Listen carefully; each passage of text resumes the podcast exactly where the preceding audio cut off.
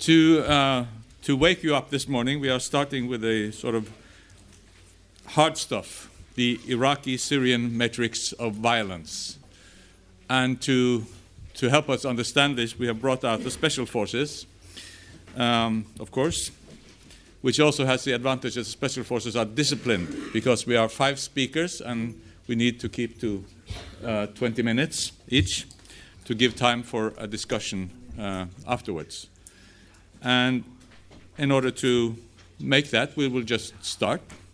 Our first speaker is Lulu Al Rachid, uh, who is a researcher with the WAFAW project and based at uh, Sciences Po. Uh, and she will speak on the disarray of Iraqi Sunnis. Please.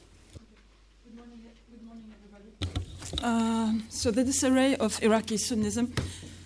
Um, although the, um, the, change that took place in Iraq since 2003 and the subsequent uh, dynamics which unfolded violently were the consequence of an external action, it is an important. Iraq remains, I think, an important case study for the countries that witnessed the fall of authoritarianism in the context of the Arab Spring. Iraq provides indeed the full range of risks and difficulties entailed in transitioning out of authoritarian regimes, but no answers, no answers so far other, but provide no answers so far other than a breakout of violence, a war of all against all, and a territorial uh, fragmentation. The hardcore issues, I would say, remain unresolved in terms of how do you redefine or renegotiate um, identity at both the communal and national levels? How do you negotiate affiliations, loyalties, and resources uh, sharing after decades of top down imposed categories and allotments in a highly centralized and coercive way.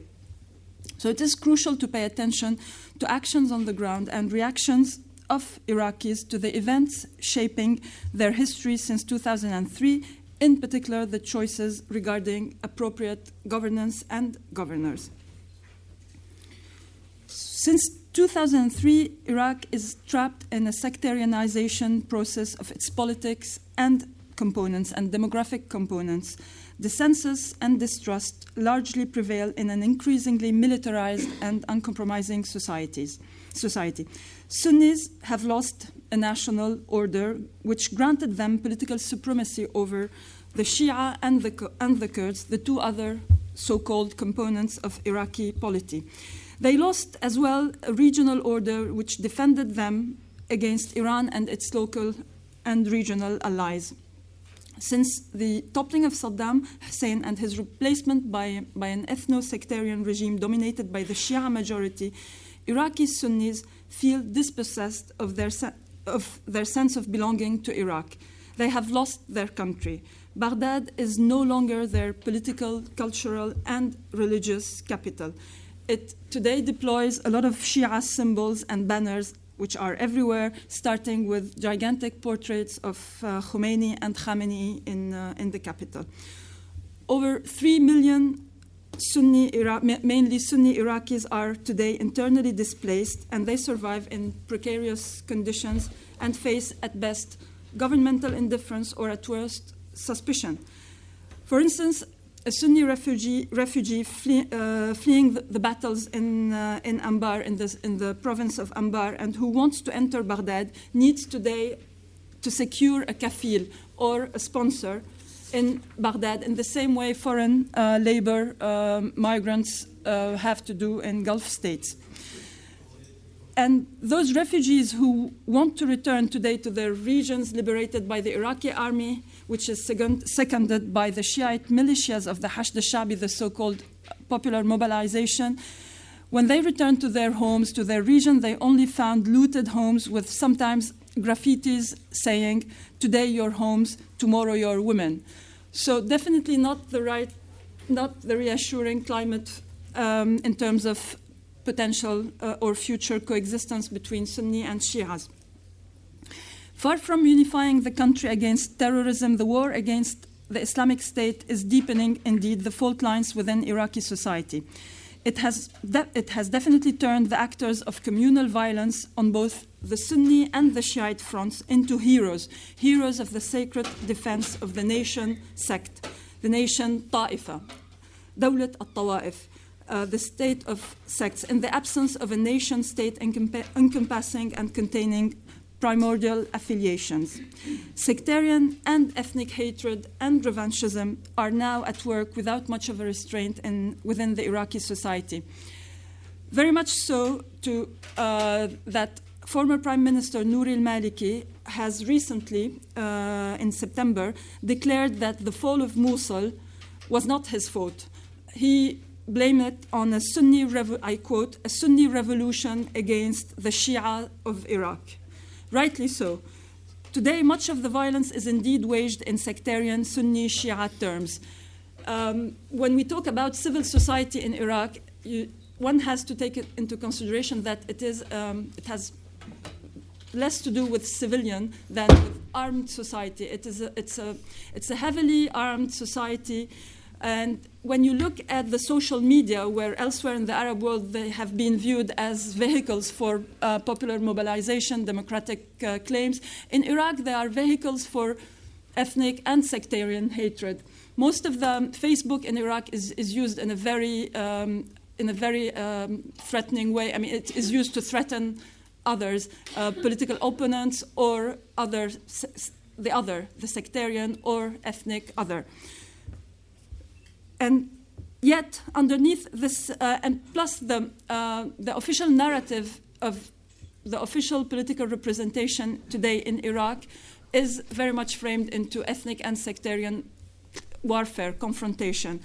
For instance, when uh, after the fall of Mosul, when um, Sunni uh, Shia, when the Green Zone felt threatened by a potential advance of ISIS uh, to, to Baghdad, some of the Shia MPs in Baghdad, of the prominent Shia MPs in Baghdad, went as far as to threaten if, uh, if Daesh dared to enter Baghdad, that they had at their disposal more than 3 million of Sunnis in, in Baghdad, which they could slaughter in retaliation for any uh, Sunni Daesh advance into Baghdad or uh, any attack on the Shiite um, uh, sh- shrines of uh, Samarra, Karbala, and Najaf. Another uh, Shiite, prominent Shiite MP uh, in Baghdad went as far as to um, uh, claim, uh, t- to demand what she has termed um, at-tawazun bil-istishhad. Basically, for each Sunni, uh, for each Shia soldier or militiaman killed, she wanted in retaliation a Sunni to be killed. So it's this climate, deteriorating climate of, um, of ethnic and sectarian hatred, which is uh, being the dominant narrative today, and it is more and more openly endorsed by most politicians, uh, most Iraqi politicians. Yet, under the, as I said, underneath the sectarian war and war na- and war narratives, Shias are fighting. Uh, Shias are fight. We must not forget that Shias are fighting Shias. Sunnis are battling Sunnis, and Kurds other Kurds. But something has changed. Is Iraq is indeed, since the fall of Mosul, Iraq is undergoing a paroxysm of which the, um, the, the, uh, the, fall of Mosul uh, and its control by, the, um, by Daesh fighters is the most spectacular symptom. However, the Islamic State is only one cause of instability and violence. It has exacerbated Iraq's intractable struggles over power, land, and resources since regime change in, 2000, in 2003. Until these struggles have been successfully addressed, the Islamic State cannot be beaten. Undoubtedly, nothing will be the same as it was before June 2014, and things will not remain as they are now. First and foremost, the Islamic State and the fight against it have shattered the convenient narrative of an Iraqi state slowly rebuilding its institutions and recovering its sovereignty. This power, powerful narrative has been endorsed by both the international community, starting with the United States and the United Nations, and its Iraqi uh, partners in total disregard of the political and socio-economic realities. Beyond the fall of Mosul, it is indeed the Iraqi state on whose reconstruction billions of dollars were spent, which collapsed. The Islamic State inflicted a, fatal blow to its institutional facade, to its national army, and to its professed ideology of tawafuq or civil concordance among the three main ethnic and sectarian components. This is undoubtedly the end of an era and the confused and bloody transition towards a new political grammar. Iraq's dysfunctional, ineffective, and largely corrupt polity is indeed unmasked. The prevailing disequilibrium between and within Arabs and Kurds, Sunni and Shiites, doesn't hold anymore. And I would argue in this paper that the rise in, re, in respect uh, to the Sunni political representation or to the Sunni um, society in Iraq, the rise of the Islamic State is rising, uh, raises two main questions. The first is the question of Sunni Shiite relations in, uh, in the Iraqi, in the post Ba'athi uh, Iraqi polity. It raises the question whether Sunni can negotiate their minority st- status within an entity now dominated by the Shia majority or otherwise secede from this entity. Daesh is today engaging indeed in a territorializing process of Iraqi Sunni in a new entity. The second question is uh, the second question the rise of ISIS is raising is the very nature of the Sunni political representation after Ba'athism. What we have seen since 2003 is that more or less at the beginning, in the first at the initial stage of Sunni political uh, engineering or representation in the immediate aftermath of the toppling of Saddam Hussein was some kind of political formula dominated by various brands of Sunni Islamists, which gradually eroded then from then after the um, which gradually eroded because of the rise of new Sunni uh, leaderships, and again things have changed with the rise of, um, of, uh, of, the Islamic State. So I will turn now to the first issue, the issue of Sunni Shiite relations. Of course, the mechanics of occupation set the, of American occupation set, set the stage for confrontation in 2003. American methods to reshape governance and civil society appeared to target exclusively Sunni Arabs. Indeed, the measures enforced by the American occupying administration, the so called uh, CPA, Coalition Provisional Authority, entailed, first of all, the abolition of the Iraqi army along with the compulsory conscription. This amounted to the release of 450,000 men from uh, service.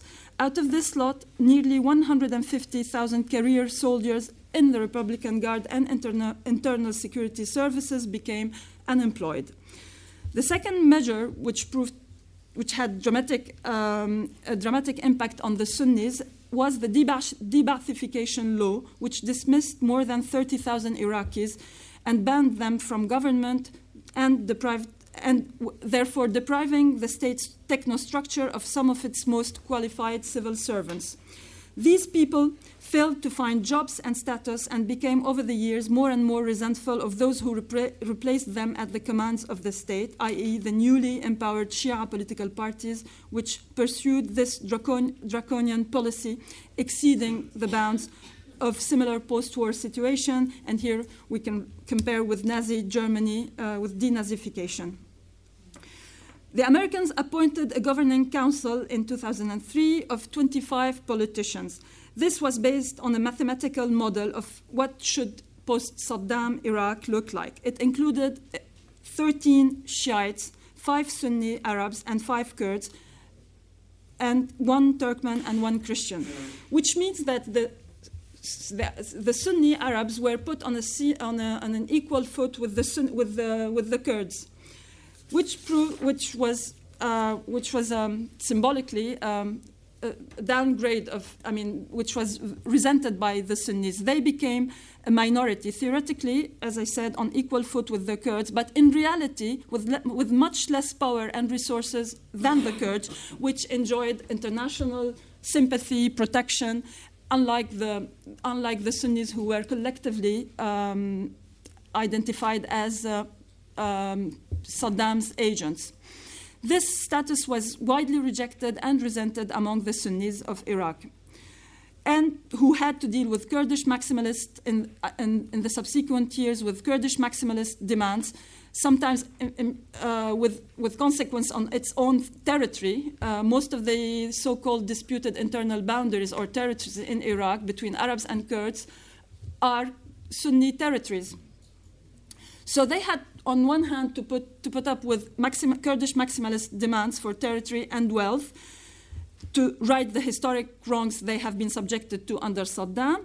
And on the other side, they had to put up with Shia, Shia, Shiite determination to enjoy a newfound historic status as the Iraqi majority group, which, which implied that the Sunnis had to put up with Shiite religious symbols everywhere, in addition to a clear revanchist drive. In 2005, clearly the Sunnis rejected uh, massively the Iraqi constitution and boycotted the election. Only if a minor, on, the only uh, Sunni poli- political party which did not boycott from the start the political process was the Iraqi Islamic Party, and we will have, I think, this, we, are having this afternoon a detailed um, analysis of the trajectory of the Iraqi Islamic Party, which is uh, the Muslim, the Iraqi Muslim uh, Brotherhood uh, Party. So, Western style parliamentary democracy, the implementation of a list based election um, of representative, reinforced the Sunni sense of um, of of um, of, of, of, uh, of, loss of status and power, of loss of status of power. As a result, a, a bloody a bloody insurgency started in, in the summer, in, as, as soon as the summer of 2003, and developed later. They with the help of the remnants of the, uh, of the, ancien, of the ancien regime, the, the Al Qaeda man, Al Qaeda managed to establish a branch in uh, Bilad in, in Mesopotamia under Abu Mus'ab al-Zarqawi leadership. This insurgency also allowed the Iranian Revolutionary Guard Corps to fund and train militia groups inside Iran, namely the Badr, uh, the Badr Brigade and later Jaysh al-Mahdi, the Mahdi army of Muqtada al-Sadr's, and later on followed by Kata'ib Hezbollah al-Iraq, Hezbollah Iraq, and Asa'ib Ahl al-Haq, the League of the Righteous People. A sectarian U-turn was taken by uh, by by a Zarqawi by a Zarqawi uh, tr- trend of jihadism. In and this strategy proved right. In order to efficiently fight the American occupation of Iraq and in order to precipitate, precipitate the Sunni population into jihad and attract foreign fighters, you need a sectarian trigger. You need to frame it in a sectarian warfare narrative, i.e., a religious war between Sunni and Shiites. And this proved much more uh, efficient than jihad against foreigners, against the West, or, or against the American. In 2006, Abu Mus'ab al-Zarqawi was, was killed in a, was killed in, a, in a, an air bombing by the, by the Americans. Since the death of Abu Mus'ab al-Zarqawi, none of his successors uh, pledged official allegiance to bin Laden or to Zawahiri, which is, which is very important because it means that there's then that this is the start of, an, of, a, of what we could call um, the Iraqi matrix of, of jihadi, of, of, uh, of jihadism, which led the ground to the rise of, of Daesh, which started as the Islamic State of Iraq and later on became uh, the Islamic State in Iraq and Syria. So Daesh is today becoming increasingly a new country, a new country where the Sunni, where the Sunni could belong. Um, it is providing um, some kind of uh, an efficient governance. It is, um, and the, the reason why it has succeeded, to my view, is, is because it took into consideration the the, the specificity of the local environment of the Sunni uh, of the Sunni um, regions. And to, to, to, one indicator of this integration of, or, te, or I would say, Iraqization of, uh, of Daesh is the, that a significant number of the, uh, of the Caliph uh, Abu Bakr al-Baghdadi deputies are putting forward their tribal or Iraqi regional origins in their nom de guerre, such as uh, Abu, uh, Abu Ali al-Anbari, which means from Anbar province, or Abu Ala al-Afri, which means from, the, from Tal Afar, or um, Abu Muslim at-Turkmani, which refers to his um, uh, ethnic, uh, ethnic origin. So Daesh is definitely providing regulation, social, economic, social and economic regulation between individuals. It's policing the territory. It's providing a judiciary to fill the vacuum left by the collapse of central government. The subjects of, of the caliph can today bring cases directly to the courts tax or zakat collection is extremely efficient. Educational policies are being uh, implemented, which and here we we can point to the fact that the, these pol- educational policies are not so different from the curriculum used in Saudi schools. Gender segregation is strictly applied, but women, to the difference of Saudi Arabia, can, are not uh, forbidden uh, to drive. F- ferocity or online ferocity, ferocity, and the terror strategy is used to inspire atmosphere atmosphere within these regions, the same way Saddam used to deploy terror tactics and terror strategies. So, and, and when we look at the way Daesh is ruling those territories, we have to, to I mean, we, we should point out to the similarities and the very strong resemblance with Saddam's, Saddam's method, particularly in the, in the, in the 1990s, when the authoritarian rule and grip on power of Saddam was, was eroded because of the sanctions and because of international isol- isolation. Saddam resorted to um, used to delegate power to tribes and to local uh, and had proxies and local um, uh, actors um, in, in, in, the, in, in, in the provinces. And Daesh is doing very much the same by establishing some kind of partnership with the Sunni tribes. And here we have to point to, um, to a very important factor, which is the uh, class factor and the generational factor. What allowed Daesh to, um, to rule those regions basically is the fact that it went, it sought the support and uh, the help of those who were marginal, marginalized within each Sunni tribes. Basically, those who weren't co opted in the Sahwa tribal uh, committees, those who felt that they were um, marginalized by their, the, their tribal sheikhs, joined Daesh and provided fighters to Daesh. So Daesh is, is the fi- um, in, under the, the dynamic uh, unfolded um, since the since the entry since the um, uh, official control of Daesh of, uh, of the Sunni territories is, a, is, a, is, a, is a, some kind of social revolution, which is, uh, which is changing the very nature of the Sunni uh, political representation and leadership in Iraq. And this is a very important aspect.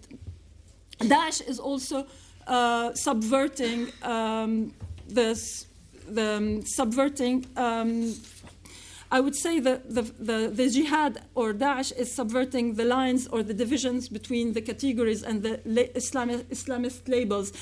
Uh, Francois Burgat stressed the fact that the Islamic lexicon or labels are um, ubiquitous and very and diverse. I would say that in Iraq, um, it, they are um, changing and fluid. I would say there's a, uh, an extreme plasticity of Islamic labels.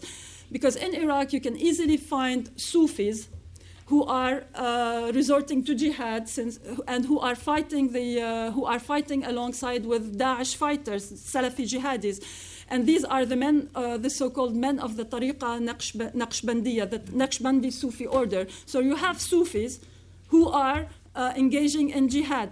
On the other hand, you have um, former Salafi jihadis who are now in Baghdad running uh, Dar al Ifta and who are being co opted by the Shiite government and providing legitimacy to the, uh, the government and the Shia uh, militias. This is, for instance, uh, the case of uh, Sheikh uh, Mahdi al Sumaydi, who used to be one of the, one of the main leaders of the jihad in, in, in Anbar and who is now in Baghdad. And when I interviewed him, sorry, just to conclude, when I interviewed him in, um, in, uh, in Baghdad uh, a couple of months ago, um, I, I, sort of challenged him on his um, change of uh, like U-turn. He said, "What's wrong with the, with the, with this government? It's an Islamist government. Okay, it's a Shia government, but it's an, an Islamist uh, government." And when I visited, and he said, when I visited Iran, I couldn't see a single unveiled woman in the streets, whereas in Baghdad, you know, it's decadence everywhere. So, unless the Shia Islamist government uh, um, goes as far as to uh, become uh, kafir and close mosques, I wouldn't declare the jihad against it.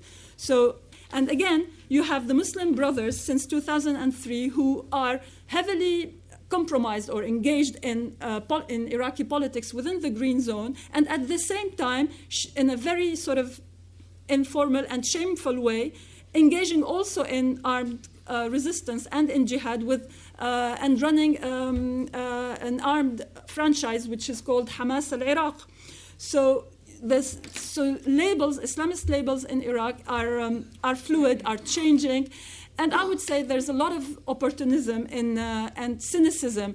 It's all, and sometimes as uh, as uh, General Petraeus uh, said uh, in 2003 when he mobilized Sunni tribes to fight, uh, when he returned Sunni, tribes, Sunni tribes against Al Qaeda, his slogan was dollars are better than bullets. And I think this would also apply to the Islamist um, arena and to the confrontation, confrontation between Sunni and Shiites. It depends how much you get from Baghdad how much money you can get. It depends on the, the, your access to state funds. And it's easy to shift position from armed confrontation, jihad, to co-optation and to regular visits to Iran and support to the Shia militias. Thank you very much. Thank you.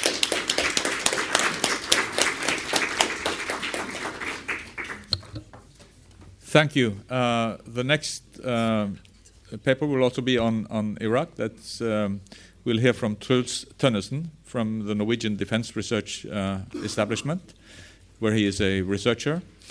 Uh, and the title is The Iraqi Origins of the Islamic State. Well, thank you. As I said, the title of this paper is The Iraqi Origin of the Islamic State, or IS. And what I intend to, to do in this paper is to use my PhD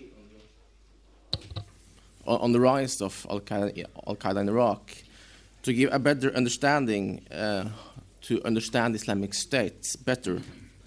Because uh, in the literature on the Islamic states, and especially concerning the origin of this group, uh, some authors and also the Islamic states themselves are em emphasizing the historical continuity between Al Qaeda in Iraq and especially Al Qaeda in Iraq's founder, Abu Musab al Zarqawi. And scholars and IS itself had described the establishment of the Islamic State as more or less as a fulfillment of Zarqawi's vision back in the early 2000s when he was head of a training camp for Arab fighters in, uh, from Al Sham or Levant in Herat in Afghanistan. But, but yet others have argued that the Islamic State better should be described as the heirs of Saddam Hussein and the Ba'ath Party uh, ruling Iraq until 2003. And of course, there are some truth in both of these descriptions. Uh, Zarqawi's group, Al Qaeda in Iraq, was the main group behind the establishment of the Islamic State of Iraq, or ISI, in 2006, uh, together with several other uh, smaller Iraqi insurgent groups. And despite that, Al Qaeda in Iraq formally ceased to, ceased to exist and claimed that it was dissolved after it joined the Islamic State of Iraq several of the top leaders of the Islamic State, initially at least, came from the ranks of Al Qaeda in Iraq, or AQI. But over time, several of the original AQI members were either killed, some were arrested, and yet others left, left Iraq. And in 2010, almost the, top, the, the entire top tier of the Islamic State was killed and replaced with a new generation of leaders. And among this new top leadership of ISI, uh, it seems to be have dominated by former Iraqi officers uh, who were removed from their position when the Iraqi army and the Ba'ath Party uh, were dissolved in 2003 as part of this uh, de-Ba'athification process. But as always is, uh, the realities tend to be more complicated and complex than it appears at first, first glance.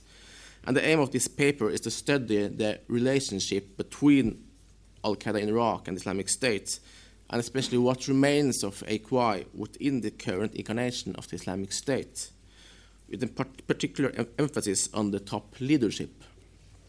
And the reason why I particularly focus on the top leadership is first, although it's difficult to find good information and good sources also on the current leadership of the Islamic State, it is more manageable to study only the top leadership than to study the entire organization, especially given the current size of it.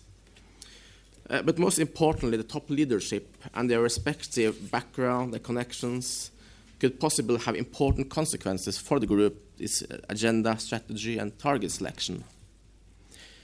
For instance, whether the group is led by foreigners like AQI initially was, or by leaders native to the country, like IS tend to, to do, uh, may be of importance.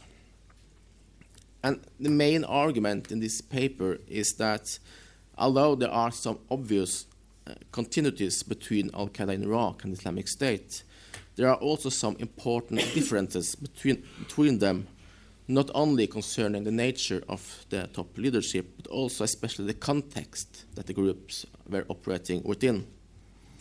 For instance, one important difference is that while several of AQI founding, founding fathers hailed from Iraq's neighboring countries, such as Syria, Jordan, and Lebanon, after 2010, the leadership has been dominated by Iraqis, of course, with some important exceptions like the Syrian spokesman Abu Muhammad al Adnani, and also some Gulf Arabs serving as important uh, religious leaders within the Islamic State. And despite that the group has been joined by several thousand foreign fighters, and also that several of the top leaders have been killed during the last year, it seems that, with important exceptions like Abu Umar al Shishani, uh, few of the foreign fighters have uh, been promoted to the very top leadership of the organization. Another important difference is that while several of AQI leaders were graduates from the training camps for foreign fighters in Afghanistan, and uh, of course especially from, from Zarqawi's own camp in Herat, it seems that very few, if, if any, of the leaders after 2010 of the Islamic States have been to uh, Afghanistan. Uh, instead, they seem to be predominantly Iraq, Iraqi veterans from the conflict in Iraq, either from former Iraqi armed forces or from the, uh, many, the many Iraqi Sunni Arab insurgent groups that were established in the wake of the collapse of the former Iraqi regime in 2003. And in general, the networks uh, connected to uh, IS seems to operate more, more or less complete separation from the networks affiliated with and established by Al Qaeda. Uh, and this could be illustrated by a comparison with the Jabhat Nusra or the Nusra Front, the Syrian breakaway faction of uh, IS, and a no official Al Qaeda affiliate in Syria. Because in contrast uh, to IS, it seems that uh, several of the founding fathers of Jabhat Nusra uh, seems to have been AQI veterans, including some long-time companions of uh, Zarqawi and also members of Zarqawi's extended family. And also, several of those Al Qaeda veterans who initially aided Zarqawi in establishing Al Qaeda in Iraq uh, have supported or joined Jabhat Nusra and also to some extent the Syrian insurgent group known as Ahrar al Sham. So, in some respect, it could be argued that Jabhat Nusra is more the heir of Zarqawi and uh, AQI, or perhaps more correctly, the heirs of the, the, regional networks that initially facilitated the establishment and rise of AQI back in 2002 and 2003. And although it might be to push the argument a bit too far, it can be argued that the split between Jabhat Nusra and Islamic State also to some extent is a consequence of a split between different factions within AQI and uh, ISI. While Jabhat Nusra to some extent might represent the regional or non-Iraqi faction of AQI, it could be argued that uh, ISI, especially in the period from 2010 to 2014, was a remnant of the Iraqi faction of uh, Al Qaeda in Iraq and a result of this Iraqification of, of Al Qaeda in Iraq. Um, because although AQI was established and joined by many foreign fighters, there was also an important Iraqi contingent uh, that was crucial for the establishment of the group. And this Iraqi faction gradually increased their influence uh, particularly after the establishment of the Islamic State in, of Iraq in 2006. Uh, and although the former AQI leaders initially were uh, dominant within ISI, leaders from the other co-founding insurgent groups uh, gradually increased the importance, and especially after 2010. and uh, also several of uh, those who rose to the leadership position of ISI after 2012 were former officers and or ba former Ba'athist officials. But this, this does not necessarily imply that they can be described as the heirs of uh, Saddam Hussein or the Ba'ath Party. Because first of all, uh, several of the Iraq, also Ira the Iraqi founding fathers of AQI had been officers in the Iraqi army, at least based on the martyr biographies issued by AQI. And according to the primary sources, uh, several of these former officers belong to a, a Salafi undercurrent that emerged in Iraq during the 1980s and especially in the 1990s due to the so called Faith campaign initiated by Saddam Hussein. And this faith campaign had an influence uh, on the Ba'ath Party itself, and especially within the military. But at least according to, uh, to AQI, their founding fathers uh, claimed they were persecuted by the regime of Saddam Hussein uh, due to their Salafi beliefs. Thus, uh, a similarity between AQI and uh, the Islamic State is that former officers played a crucial roles within both organizations. However, an important difference seems to be that while the former officers of AQI left or was dismissed from the Iraqi army prior to the invasion of Iraq in 2003, uh, the former officers of IS seems to remain in their position until the old Iraqi army was uh, and, and the Ba'ath Party were dissolved after the invasion. But as mentioned, the Ba'ath Party itself uh, had been influenced by, by, Islam during the decade prior to the invasion of, of uh, Iraq in 2003.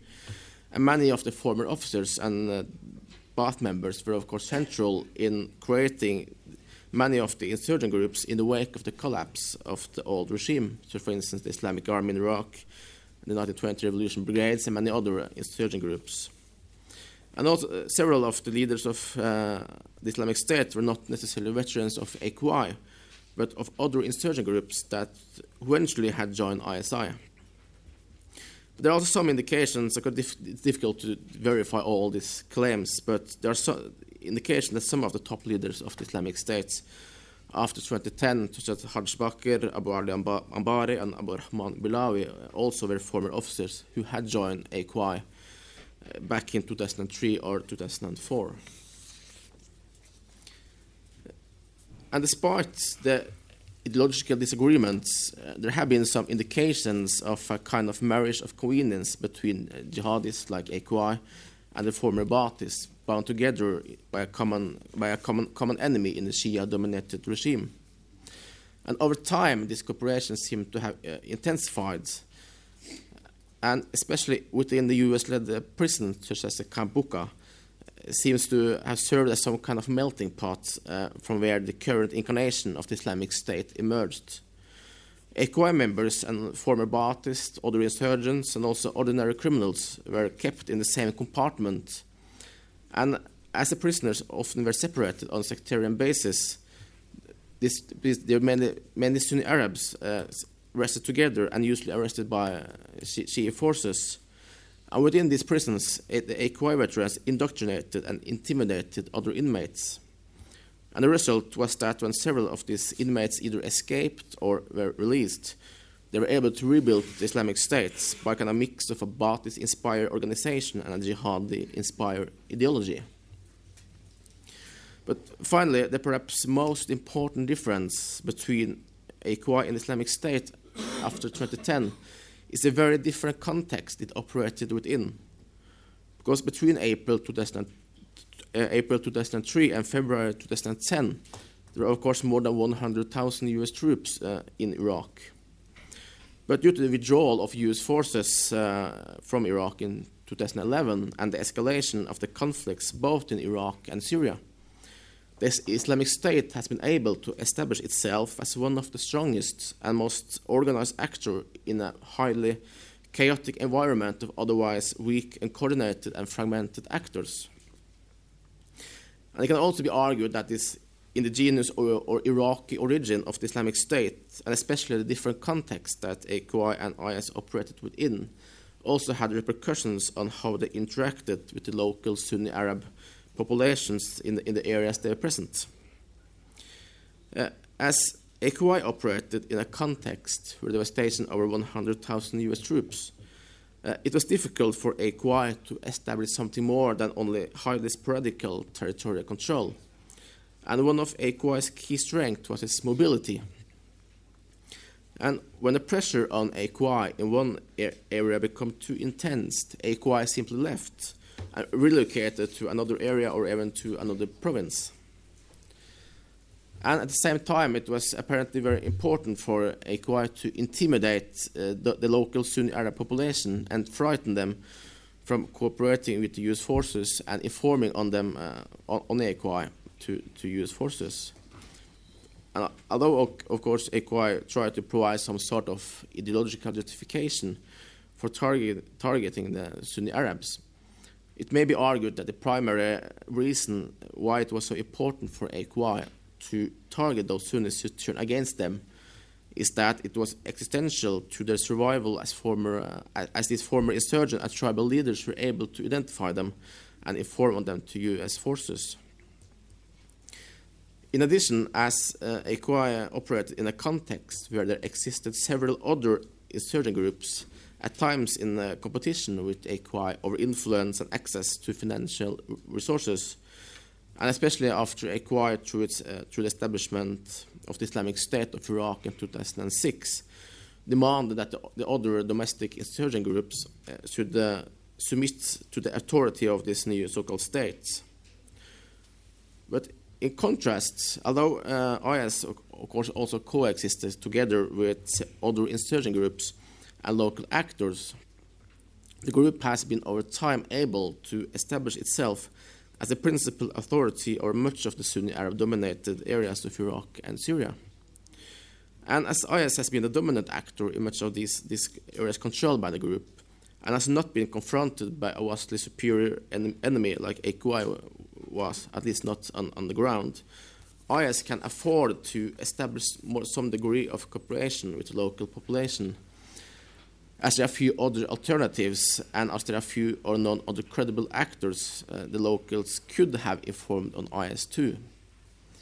And IS for instance, often delegated the authority uh, to the pre-existing local elites within a city or, or, a village. At the same time, of course, IS brutally cracked down on the local leaders who could challenge the position of, of the Islamic State or who did not submit to the authority of this group. In addition, as the top leadership of the Islamic State is dominated by Iraqis, and as the group has acquired a long experience maneuvering and operating among the Sunni Arab uh, dominated areas in Iraq and Syria, they have much deeper understanding of the social environment they're operating within than AQI, AQI had. And this has made the group able to more successfully implement, for instance, strategy of divide and rule towards the tribe in the areas IS has been present. And although IS, uh, of course, has be behaved in a highly brutal manner and ru ruled by sticks, they also offered the local population a lot more carrots and positive uh, incentives than AQI ever did. And they have also succeeded in establishing more permanent presence and infrastructure as uh, they were not confronted by a superior military force, forcing them to constantly relocate like AQI had to. Thus, it can be argued that AQI to some extent operated more like mobile uh, roving bandits, too weak to establish territorial control, and instead constantly relocating and preying on the local inhabitants, ruling almost exclusively by the stick and providing local inhabitants with very few positive benefits. IS, on the other hand, has been able to operate more like stationary bandits establishing a more permanent governing and administrative uh, structures with at least some degree of popular support, and also cooperation and behaving more like kind of a proto-state than a typical terrorist organization. And the challenge for IS is, of course, how to balance between operating as more kind of pragmatic builders of a proto-state without also diluting its character as a more ideological, pure uh, organization the track record of IS so far indicates that it's been its, its, territorial control has enabled the organization to effectively combine the two.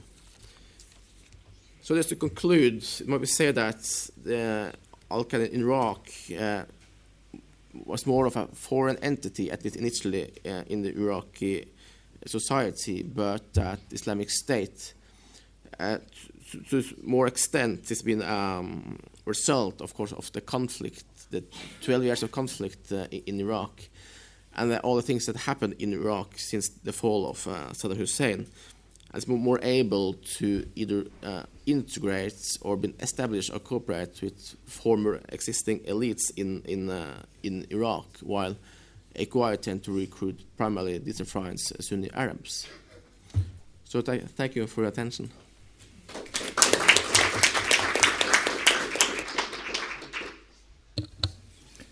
Thank you, Truls. Um, the next speaker will be Yahya Michot, professor at Hartford, Hartford uh, Seminary. And the title of this um, uh, talk is Ibn Taymiyyah in Dabiq. Thank you. Please. Good morning, everybody. Uh, I'll summarize my talk, and then if some time is I'll summarize my talk, and if some time is left, we'll look at some slides. Uh, you know Ibn Taymiyyah, Muslim theologian, dies in Damascus in 1328. He is quoted in the 9 uh, 11 official report as being one of the sources of uh, extreme forms of violence in Islamism. And uh, this uh, seemed to have become true again when he was quoted in the video of the burning of the uh, Jordanian pilot. Uh, and a quote was given of him supposedly justifying this immolation. And I'm not particularly interested in the Islamic State literature propaganda, but uh, I found that the 11 issues of the propaganda journal Dabiq, which is uh, downloadable from internet, was a finite, offering a finite uh, quantity of data that could be analyzed as such, especially due to the fact that uh, it is word searchable which makes it easier. And I wanted to see the kind of use or misuse which is made of Ibn in uh, this journal.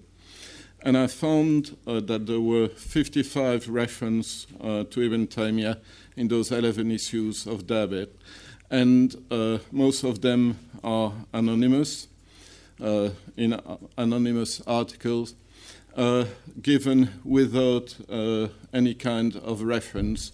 So the first part of my work was to identify all the Arabic texts that were in fact used in English translation in uh, those magazines and uh, to see the kind of uh, exegesis that was given of those Ibn Taymiyyah texts. And after looking at those uh, 55 uh, quotes or reference to Ibn Taymiyyah, I came to the following conclusion. Uh, if uh, you consider usually that in order to understand uh, Islamic history, you have to refer to Ibn Khaldun and his Asabiyya, uh, which makes you think of gangs of New York or of The Godfather. In fact, in order to understand the kind of reading of Ibn Taymiyyah in Dabiq, it would be more useful to look at Clockwork Orange. Uh, when Alex is sent to jail and is only reading in the Bible the most violent and sexual pieces. That's the kind of exegetical approach that we have of Ibn Taymiyyah in Dabiq. So somehow, welcome to Clockwork or uh, Clockwork Islam.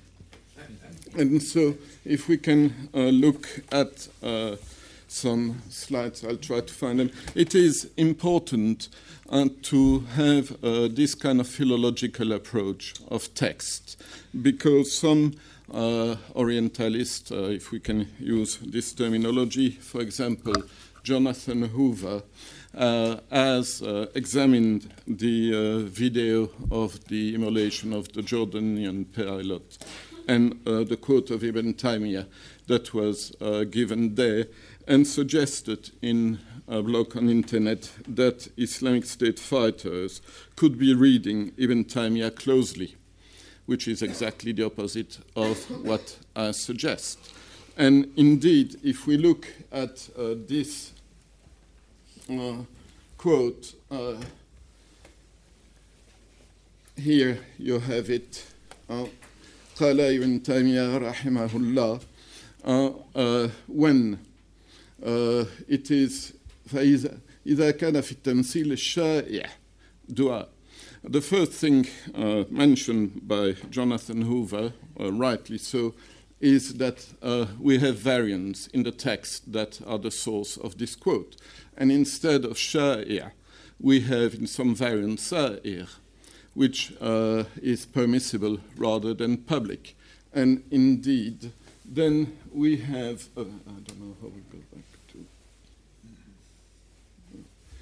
Indeed, then we have a very different type, yeah, a very different type of uh, background or uh, context. And when we look at uh, the text where uh, this quote comes, we see that in fact it has to do with uh, the low fullness of uh, some forms of punishment that could be used to retaliate against violence performed by the enemies of Islam.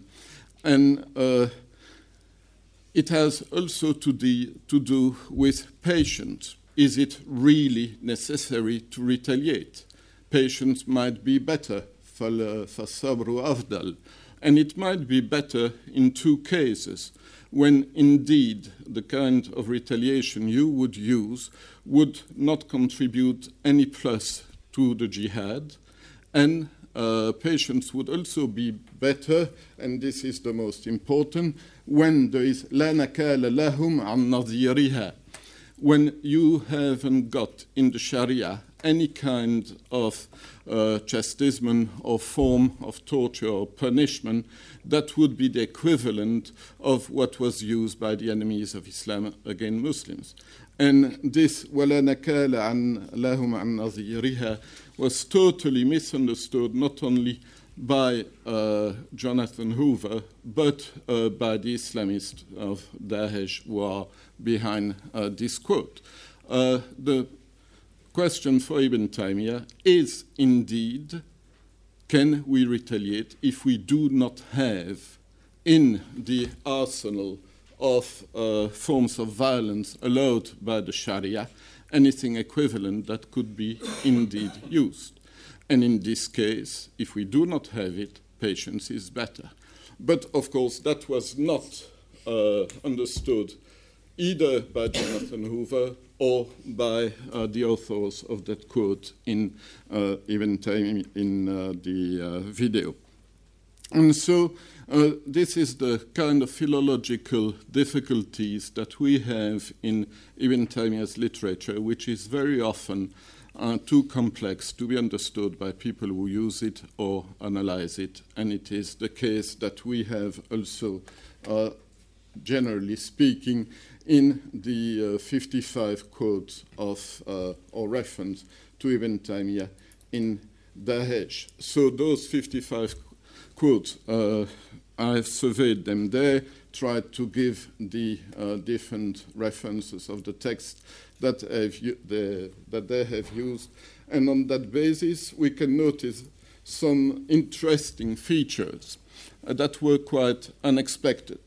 Uh, for example, that uh, in number four, uh, issue four of Dabiq, we have this presentation of Ibn Taymiyyah, some kind of uh, Sufi uh, guy who is able uh, to uh, forecast future events uh, because he has a gift of firasa, uh, which means that uh, one of the first reference or group of references to Ibn Taymiyyah there presents him in a quite an hagiographical way, which was unexpected.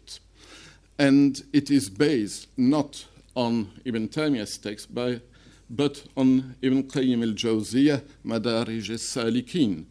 Uh, for those who uh, put strict boundaries between jihadism and Sufism, again, you see uh, there uh, that things are more complex. And another uh, quite unexpected features is that in number seven, issue number seven, we had a somehow good lesson of Taimian theology, as if jihadists uh, or potential jihadists, uh, potential uh, uh, cronies of the Islamic State on the internet needed uh, some theology in order to understand what is at stake, and it deals with the reality and the uh, real nature of Islam, of submission and the diff- to God. So that's not bad theology. Uh, but then somehow things uh, get far less serious when, uh, in two different issues, you realize that in fact uh, we have repetitions. Repetitions of uh, some of the most violent texts indeed of Ibn Taymiyyah that come from his three famous anti Mongol fatwas. So, editorially, you wonder who is in control of this magazine to allow uh, both in, uh, uh in uh, issue 8 and in issue 10 to come back with the same type of texts. Uh, and I'm not going to go into the problem of those anti-Mongol fatwas. They have been studied. You know, they are they have been used by Ali Belhaj. They have been used by uh, uh, Abdesalam Faraj in Egypt. Uh, they were uh, quite expected as well in the literature of Dabiq, and uh, they don't uh, really provide anything new. Uh, so we could come with some general characteristics of um, uh, the uh, use of Ibn Taymiyyah in uh, those 11 issues of Dabiq, but I want to focus on two particular issues which have to do first with Hijra, because Hijra is mentioned in one of the first uh, issues of Dabiq as a duty. Uh, uh, immigration of jihadists to Syria is something recommended. Uh, and of course, uh, they quote a few texts uh, about the duty of immigration, but there is a text which they do not quote, which is one of my last translations I have put on internet of spiritual texts by Ibn Taymiyyah, which is a fatwa on should we go to Syria. Very uh, strangely, Ibn Taymiyyah uh, had to answer that question: Should we go to Syria? And his answer was very clear: No, we do not have to go to Syria because. Uh, Islamic virtue is not attached to any particular territory. And the Ahkam al-Diyar and the Shari status of uh, places is something accidental, not essential. And so you might as well be a better Muslim uh, in the West. And in his answer, very uh, surprisingly, he says he speaks of fadl kathir min man uh, bi-aqsa al-Maghrib. So there is uh, more virtue, more Islamic virtue somehow, and righteousness in people living in the furthest west like New York, uh, rather than uh, having to go to Syria. And uh, that kind of text, which is exactly the opposite of uh, what uh, wants to present as uh, the uh, Taimian lesson or teachings about immigration, is of course not mentioned. Another case which we can look at is uh, in a later number 10 issue of Dabiq, what uh, they say about the necessity to fight the Rafidis, the Nusayris, the Druze, etc. And this is also very interesting because Ibn Taymiyyah has indeed a fatwa on uh, the Rafidis, which I have translated. It's a long fatwa, very interesting, uh, in which he mentions the Nusayris. He doesn't mention uh, the Druze, but the Nusayris are mentioned. And uh, that fatwa is very interesting in the way it progresses and is important to properly understand. Ibn Taymiyyah, as a mufti, is obliged to state the norm to say that's what the norm is about. And he does. In the beginning uh, of the fatwa, he says, yes, we have uh, to kill those Rafidis, etc. You could stop there. That's what people like uh, the authors of those articles in Dabiq do. But that's not covering the whole of Ibn Taymiyyah's approach on the question. Because if you go uh, a bit further in uh, that uh, fatwa, you realize that Ibn Taymiyyah starts saying things like, uh, you should also pay attention to the fact that the Prophet uh, abstained from killing one of his enemies just because he didn't want people starting saying that Muhammad is killing his companions. So, for a question of PR, public relations, the Prophet abstained from using violence. And then Ibn Taymiyyah carries on by saying that, in fact, when you want to speak of uh, the uh, apostasy or uh, uh infidelity of people, there are always two conditions to fill for takfir, for takhlid, finnar, etc. The first thing is, of course, you need to have all the reasons to consider them as unbelievers, but that's not enough. You must also have been able to answer all the objections against calling them an unbeliever. And there, good luck. Because any kind of objection you can find to uh, understand why people are unbelievers or bad Muslims. For example, uh, they were born far away from centers of Islamic knowledge, or they are recent converts to Islam, or they have some mental problems, etc. All those circumstances have got to be taken into account, and you cannot make any kind of takfir. And this is uh, how he ends his fatwa. Uh, by saying this is not just a fatwa in a particular context, it's a qaida it's a rule of the religion, and he uses it in another text as well, which is his fatwa on the Qalandars. Those kind of Sufi hippies who were not uh, uh, uh, obeying any of the instructions of the religion. And he says, again, you cannot call them unbelievers and take any kind of measure against any kind of individual before having had all the reasons to do so and also answered all the objections against doing so. That kind of text is, of course, uh, totally ignored by Dabiq. But if you want indeed to say that you are following the teachings of Ibn Taymiyyah, when you speak of Nusayris or Druze or others, you should also take those texts into consideration. and so you wonder uh, where this kind of uh, clockwork exegesis uh, of Ibn Taymiyyah text comes from.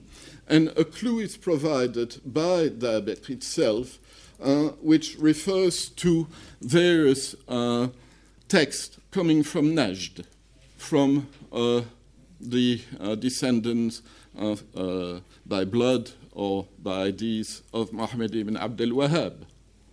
And so you realize that indeed, there again, we have an understanding or misunderstanding of Ibn Taymiyyah going through Wahhabism. So somehow, academically, philologically, I'm able to uh, consider that Ibn Taymiyyah is more complex than what has uh, been done of him, not only in this modern period by Dabiq, but also earlier on uh, by Wahhabis. And I don't think I have to go further than that. Uh, perhaps I'll pray for my own chapel. If you want to know a bit more about Ibn Taymiyyah, I can recommend this work, which is uh, a selection of texts uh, in English. Thank you.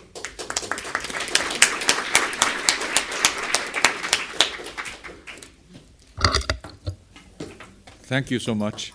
Uh, we are moving now to uh, the Syrian uh, arena, uh, and the first and the next speaker is uh, Thomas Pierret, from a lecturer at Edinburgh University.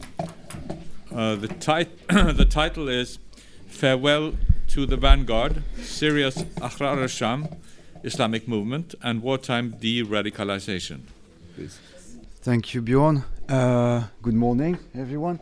Um, Sorry, just need to find how. Okay. So, uh, so I'm going to, uh, talk about Ahrar al-Sham. Just, I mean, uh, very quickly, some elements of, of background about uh, that group. Uh, the full name is Harakat al-Sham al-Islamiyya, the, the Islamic movement of the Freemen of the Levant, uh, if you like that translation. it was founded in early 2012, very like the first weeks of 2012. Uh, it rapidly became one of the, the, the, the, biggest rebel factions in Syria. And today, if, if you set aside uh, the Islamic State, it is certainly the largest uh, rebel faction with probably something like 20,000 fighters uh, uh, across Syria, uh, almost all, all provinces. and it's, it has very, very clear roots in jihadi networks. If you look at the, the identity of the founders, the key leaders in the group, Uh, uh, jihadis, jihadi veterans of, of different generations. Here on this picture, on the on the right, you have Abu Khaled al-Suri, whom uh, our colleague Brynjar Lia uh, talks about him in his book on Abu Musab al-Suri, his good Syrian friend. I mean, both of us are Syrian. Abu Khaled al-Suri is a, is a jihadi veteran. I mean, he died, he was assassinated by the Islamic State a year and a half ago. Um, he had some personal connections with Ayman al-Zawahiri. Uh, on the, on the, so he, he's a, an Afghan veteran, right, uh, to start with. So he did a lot of things in, in terms of, of transnational jihad. Uh, on the, the, the bottom left, you have Hassan Aboud, who is the first leader of Ahrar al-Sham, who, as you can see, is much younger um, and is uh, essentially an Iraq veteran, so a different generation. Um, so of course, both did uh, uh, uh, jihad and jail as a consequence. Uh, so you have this group with jihadi roots, and uh, a few months ago, uh, in within a matter of weeks, they publish two op-eds in one in the New York Times and one in the Telegraph, and this is an excerpt from the one in the Telegraph. Uh, so it's published by Labib Ben Nahas, who, who is the, the, Foreign Affairs Director of Ahrar al-Sham. He speaks very good English, very well educated, uh, graduated from Birmingham University.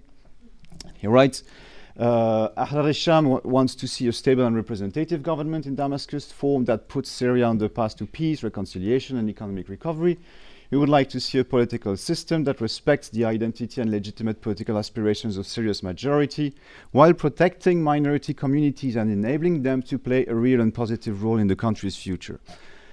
So uh, that's a that's a PR campaign, right? And you have conflicting interpretations of it. So some people say, well, it's just sweet talk, it's opportunistic, it's superficial, it's just not, it's not a change of heart. Uh, they just want to basically avoid being blacklisted by uh, the U.S. Treasury. And then you have another stance which I will try to uh, defend uh, myself, which, uh, in my view, it's. Uh, I'm not saying you should believe everything, but at least it's a reflection of uh, a deeper ideological revision that dates back to the origins of the movement in early 2012. and it's basically a shift, a fundamental shift in the conception of political legitimacy. So these people are jihadis. They come from a conception where uh, political legitimacy uh, uh, relies in a long-standing commitment demonstrated through armed struggles. So basically, the people who are legitimate as political leaders are the ones who were into armed struggle long before the revolution started in 2011. So these people who were fighting in Iraq and before that, possibly in Chechnya or in Afghanistan. And, and this leads to a conception of the political order that is, that is extremely authoritarian, top down, exclusivist. Uh, it's a vanguardist uh, perspective. So it's basically putting you know, quality uh, over number. That's, that's how they see them. They see it. So they reject, for instance, you know, the, the idea of majority uh, uh, ruling over a political system. And then uh, what I argue is that uh, al-Sham has transformed and, and, started to evolve with to, towards what I call a, populist revolutionary approach, uh, where they recognize the people's agency. Uh, and for instance, you know, they recognize that this war they are waging now is a continuation of the popular revolution that started in 2011. Uh, and in a way, they, they, they want to derive their legitimacy from that struggle and not from the you know, past jihad uh, adventures. Uh, and this paved the way. Uh, I mean, at, I mean, to the acceptance of a representative government. And you know, in one of the interviews with the, the, the previous one of the previous leaders of Ahrar al-Sham, he says that the government should stem from the people. I mean, it's a rather vague uh, declaration, but it's not one you would hear from, uh, you know, Islamic State leaders, not even from uh, Nusra Front uh, leader. And they expressed their kind of, you know, this ideological turn in a, in a, uh, very clear way, in my view, last March when they absorbed, I mean, al-Sham being very successful, they regularly absorb smaller uh, rebel groups. in March, they absorbed Sukur al-Sham. And uh, the slogan they adopted for that, the, the, the press conference was, uh, and it was a hashtag as well, Thora Chab, so uh, People's Revolution, uh, which is again a, a, a, kind of terminology you would never see you know, in a press conference by uh, Nusra, the, the Al Qaeda affiliated Nusra Front or, of course, uh, the Islamic State just a remark, you know, that there is a, a, body of literature on the moderation of Islamist movements, uh, on their de-radicalization, and it's this process has been studied essentially in context of peace. So it's either uh, you know li political liberalization leads to political participation in elections and you know uh, uh learning to compromise, or uh, uh, groups that renounce violence, you know, especially in countries like Egypt, Algeria, Libya in the 90s and 2000s. So you have groups defeated by the incumbent authoritarian regime and make so-called ideological revisions and abandon armed struggle. Um, against that, you know, you have others like, you know, a leading author on that issue, Omar Ashour, who writes that uh, uh, civil war is, according to him, the least conducive, I mean, the context that's the least conducive to de-radicalization. Uh, if, if, you, if, you, if you define de-radicalization as simply, you know, the embrace or renunciation of violence, it, it's obvious. But Ashour himself has another, you know, has a broader definition of what de-radicalization means, and he says it's also moving toward an acceptance of gradual social, political, and economic changes within a pluralist context. I argue that this is what al-Sham has done to an extent, when of course we can discuss that extent. Uh, and the second part of my argument is that it's, it's not in spite of the civil war, but it's precisely because of the civil war that they, make, that they made that change. I'm going to explain what I mean here. And just three more remarks. Uh, well, I, I mean, de-radicalization, uh, as I describe it here, is a process, it's not an outcome. Uh, I'm not saying it's over. It's a process that can be stopped. It can be reversed depending on circumstances. You know, for instance, wh when uh, Russian bombers appear in the sky, might be uh, uh one of the factors that, that uh, hinder that process.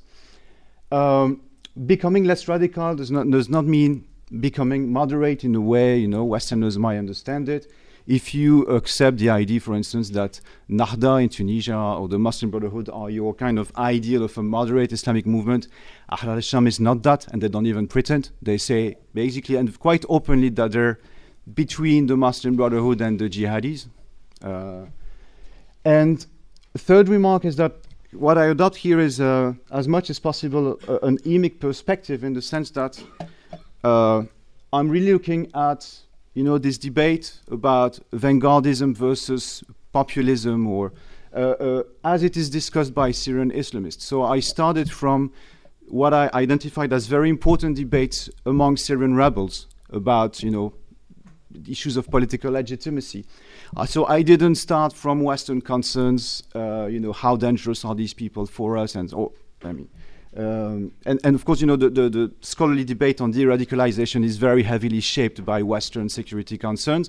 But what I'm uh, looking here, uh, sorry, uh, what I'm looking at here is, is mostly like internal debates within uh, uh, Syrian Islamists. I don't have the time to uh, tell you much about the history of vanguardism in, in, in Islamic activism.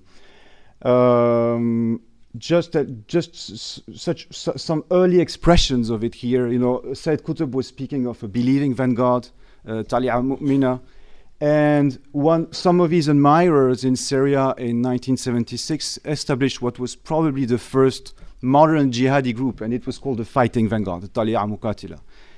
Uh, why did uh, vanguardism become uh, popular among Islamists? I think I see essentially two reasons First, because they were faced with uh, exclusionary political orders, you know, single-party regimes. Uh, uh, it was a reaction to that. Also, because vanguardism was fashionable, uh, not just among Muslims, everywhere. Just just think of Action Directe, you know, and all these kind of left leftist militant groups in Europe. Uh, they were very much in that kind of ideology. So, you know, uh, vanguardism is a very pervasive uh, uh, ideology among among jihadis since actually I mean six uh, or radical Islamists in the 60s 70s. Um, but there are at least in Syria and, and of course elsewhere as well. Some, some people start to have doubts about that kind of approach. And here I'm really speaking of the, the let's say the three years before the uprising in Syria. Uh, and it's essentially in the Syrian milieu, I mean, jihadi milieu, it's essentially about uh, failure in Iraq. So, as you know, uh, by 2008, uh, the ancestor of uh, ISIS is in a very bad shape because they've been defeated by the US military, who has managed to turn a significant part of the Sunni population against them. Uh, and, you know, many jihadis basically say, you know, it's uh, to, to the leaders of the Islamic State, it's your fault because you were so extreme and exclusive that uh, you, you, you've basically turned, I mean, the Sunnis who should be your allies ag- against yourself. And this debate, uh, as far as we know, is, is happening in the prison of Saydnaya in Syria. It's a very important place. It's basically the, you know, the, the central prison for Islamist detainees in Syria. Uh, it's north of, north of Damascus. And uh, you have a debate there between, I mean, there are all kinds of Salafis uh, uh, in, in the prison uh, from the, the most quietest to the most extreme. But you have two, two camps who, you know, trade insults with each other. One group is called Murjia by its detractors. It's a reference to a, a, a, a late, I mean, a disappeared school of theology. Basically, these are the people who are accused of being, you know, too soft uh, with regard to violations of Sharia, by so who refuse to excommunicate people who violate Sharia uh, as against takfiris, you know, which is a term you, you know, you know, those who excommunicate virtually everyone uh, who disagreed with them. Um, and it seems that it's, it's a divide that will lead to, in early 2012, to the emergence of two main jihadi organizations in Syria. So what it seems is that the Murjia gave rise to the, or created Ahrar al-Sham and the takfiris, of course, all of this is quotation marks, these are insults, um, uh, uh, created an Nusra. Uh, and then, you so you have this kind of ideological predisposition. I would say some people who are ready for, let's say, a more pragmatic or more flexible, you know, revision of jihadi ideology. And then you have the Arab Spring, and this is really a shock uh, and something that will comfort this this ideological predisposition, because that's for a while, you know, for a couple of years, Al Qaeda seemed like really so passé, and their their whole approach seems, uh, you know, they they they're, they're, they're seen as as kind of has been by 2011, and and jihadis in general, because they didn't achieve anything. Uh, of course, it's hard to to you know uh, remember that today, but by the time that's how they're seen by many. And so you have a division. Now, on the one hand, you have these people who remain faithful to the orthodox jihadi approach. Uh, they don't see that the revolution is anything good. I mean, it's popular, so you have all of these bad Muslims and even non-Muslim participating in it. Uh, it's national. It's against the Syrian government or the Libyan government or whatever. Uh, as you know, jihadis are, you know, globalists, internationalists. They don't like that. Uh, you have these national flags everywhere, uh, which they see as absolutely awful, and uh, and it's pluralistic. Uh, either in revolution or when the civil war starts, you have to co- cooperate with other opponents who are not non, not necessarily jihadists. I mean, sorry, uh, Islamists and uh, sorry, non-jihadis and and even non-Islamists in many cases. Like these, you know, Free Syrian Army of the origins, uh, with a, a nationalist discourse. So against them, you have those jihadis who have uh, undergone the populist turn, uh, who see that you know this popular insurgency is great, uh, and they, they would describe it later as an eye opener, you know, something that radically changed their view of the, the people's uh, uh, political agency, and the fact that they recognize that the people's political agency is something that actually exists. Um, to quote, you know, that's an interview with Labib Ben Nahas, and he says, when, when the future leaders of Ahrar al-Sham were released from Saydnaya, they discovered a new reality. The common people were the most courageous, whereas the jihadi elite had failed to bring about something like that. So, um, what's the difference between Ahrar al-Sham and the Nusra Front? If you look at, you know, their behavior in the in the first year of the of the uprising, First, Ahrar al-Sham vocally, you know, emphasized the fact that they're an independent organization. They don't have any tie with uh, Al Qaeda or the Islamic State in Iraq. And Nusra Front initially does not claim for uh, you know for a year and a bit more than a year does not claim any kind of affiliation, but they don't deny either, and it's a kind of open secret that they're uh, they're basically uh, ISI's front organization in Syria. Um, Al-Sham emphasizes the fact that they're doing armed struggle in Syria, not anywhere else. Uh, for the Nusra Front, this has no border. Uh, a very interesting thing that not, not, many people remember is that within six months of its creation, Ahrar al-Sham uh, uh, established as a formal alliance with uh, members of the Syrian National Council, so the, the ancestor of the Syrian National Coalition. Uh, it's a, it's a short-lived group called the Syria, Syria Revolutionaries Front, where basically Ahrar al-Sham is the armed wing, and members of the Syria, uh, the Syrian National Front, are the Politburo. At the time, the debate in Jabhat al-Nusra is whether they should bomb the headquarters of the Syrian National Council in Istanbul or not. Uh, because ISI, I mean, al Baghdadi reportedly wanted to do it, whereas Joulani, the leader of Nusra, said, well, maybe it's a, it's, it's a bit too extreme. Um, Ahrar al-Sham never formally joined the uh, Free Syrian Army. At the time, it was it existed, you know, at least as, as, a, as, a, as a formal institution under the leadership of General Salim Idris. But nevertheless, they participated in very high profile public meetings with uh, the FSA in, in, in Turkey. Uh, whereas Nusra never went, you know, uh, beyond mere tactical cooperation with certain FSA units. Ahrar al-Sham has never been willing to hide its cooperation with Turkey and Qatar Whereas for the Nusra Front, when they had like dealings or, or, or, or, you know agreements with other states, it was a kind of shameful secret they would not really uh, acknowledge. And Ahrar al-Sham has done very, very small numbers of suicide bombings in the, the, first months of existence and then nothing. As you know, Nusra is, and of course Daesh are, are quite famous for that. Uh, an interesting turn was the publication of the Revolutionary Covenant of Honor. Uh, so it's a document signed by Ahrar al-Sham and other rebel factions with a very, very you know, moderate rhetoric. They speak of achieving freedom, justice, and security for the entire Syrian society with all its ethnic and sectarian components.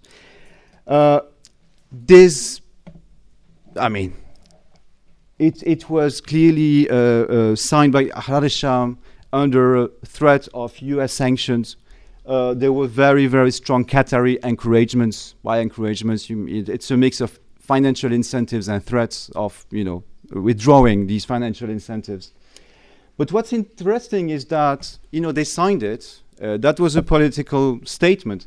They had to defend it, and they did it uh, against the criticism from Jabhat and Nusra uh, basically, you know, they were saying, well, you know, these, you signed this document, there's nothing Islamic, Islamic in it, you're just selling out. Uh, and that's where uh, Hassan Aboud, the late uh, leader, uh, you see his Twitter page here, and that was a debate on Twitter. And uh, okay, he said, we are, in, in, order to justify his flexibility and pragmatism, saying we wage the jihad of the ordinary people, whereas you wage the jihad of the, of the elites. Uh, so it's not just exter for external consumption. I mean, this is within the Islamist debate. Uh, don't really have the time to deal about that. But, you know, some, so there was a massive assassination uh, at the top uh, leadership of Ahrar al-Sham. Like 40 top leaders were assassinated in a bomb attack in September 2014. One of them, Abu Yazan al-Shami, was was like a leading dove among the movement. He's been kind of iconized afterwards and very much used by the, the moderate wing, you know, in order, afterwards in order to, to legitimize their agenda. Uh, unfortunately, I don't have to deal with that. Uh, is it just about money? That you know that kind of turn. Uh, of course, you know when when Jabhat, oh, sorry, Ahrar al-Sham is established in early 2012, uh, reportedly in a meeting that took place in Istanbul. Uh, there you could I mean, the reasoning might be well, if we go mainstream, we will have state support from Qatar and Turkey, and we can also have uh, mainstream private fundraising because at the time you have, you know, like open, I mean, fundraising ma- massive, massive sums of money in Kuwait in a very open fashion. And if you're not in a blacklist somewhere in, in, in Washington D.C., then then it's uh, you know it, it can happen. Um, if you look also at the relations between Ahrar al-Sham and the, the mainstream political opposition and the FSA, I mean, these relations are very good when the FSA and, and the, the Syrian National Coalition are dominated by Qatar as opposed to Saudi Arabia. Uh, I mentioned the role of Qatar in the, the yeah. Uh, my last argument, you know, Qatar failed to break so, so, so they, they maybe they managed to, to convince al-Sham to moderate, but they didn't.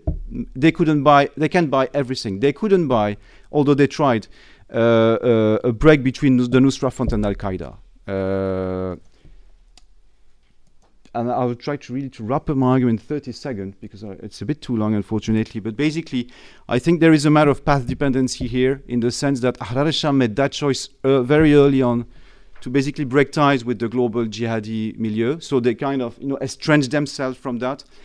So we meaning that they, they, they, they were very little influenced by you know they had very few foreign fighters, uh, uh, very limited you know relations with Al Qaeda. Whereas Al Nusra uh, got a massive influx of the so-called you know Khorasan people. So the, it's kind of jihadi dream team coming from Afghanistan, being sent by Zawahiri inside Syria in order to you know keep control of uh, uh, Nusra, make sure it remains a properly internationalist jihadi organization. And that's how I explain you know, the, the, the, the, the contrasted trajectories of the two movements. I'm sorry, I have to stop here. Thank you for your attention.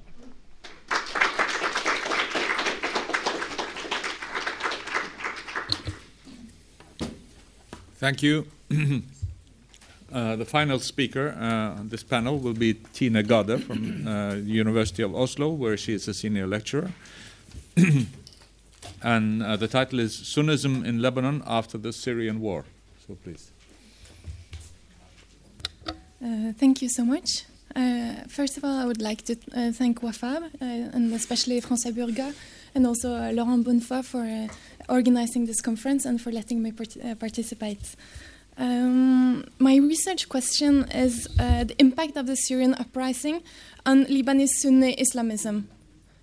Um, I would like to map the links that exist today between Lebanese Sunni Islamism and the Syrian uh, and Iraqi matrix of war. Uh, then I'll look into the consequences of the Syrian war on the rationale and or the orientation of, Lib- uh, of Sunni Islamism in Lebanon. And, sec- and thirdly, I'd like to look at the prospects for radicalization uh, of the Sunni community in Lebanon. Uh, to what extent do the existence of clear grievances uh, lead to the occurrence of Salafi jihadi violence in Lebanon? Why or why not? So my main argument is that um, the small minority of Lebanese Sunnis who support Daesh, um, and even those who um, travel to Syria to fight with Daesh, a number which is very limited. They don't want to see Daesh inside of Lebanon. Um, my conclusion is therefore that uh, the support to Daesh is mainly sectarian uh, and it's directed against Hezbollah in particular and its power in the Lebanese domestic system. Um, I also argue that uh, more people may actually embrace uh, violent tactics, especially against the Lebanese army, which is seen as being under the influence of Hezbollah. Um, and also the withdrawn attitude of uh, mainstream Sunni secular leaders propel uh, jihadis as spokespersons um, of the Sunnis. But even if uh, parts of the Sunni population is alienated by the army, the large majority of the Sunnis they do not at all wish to take part in acts of violence.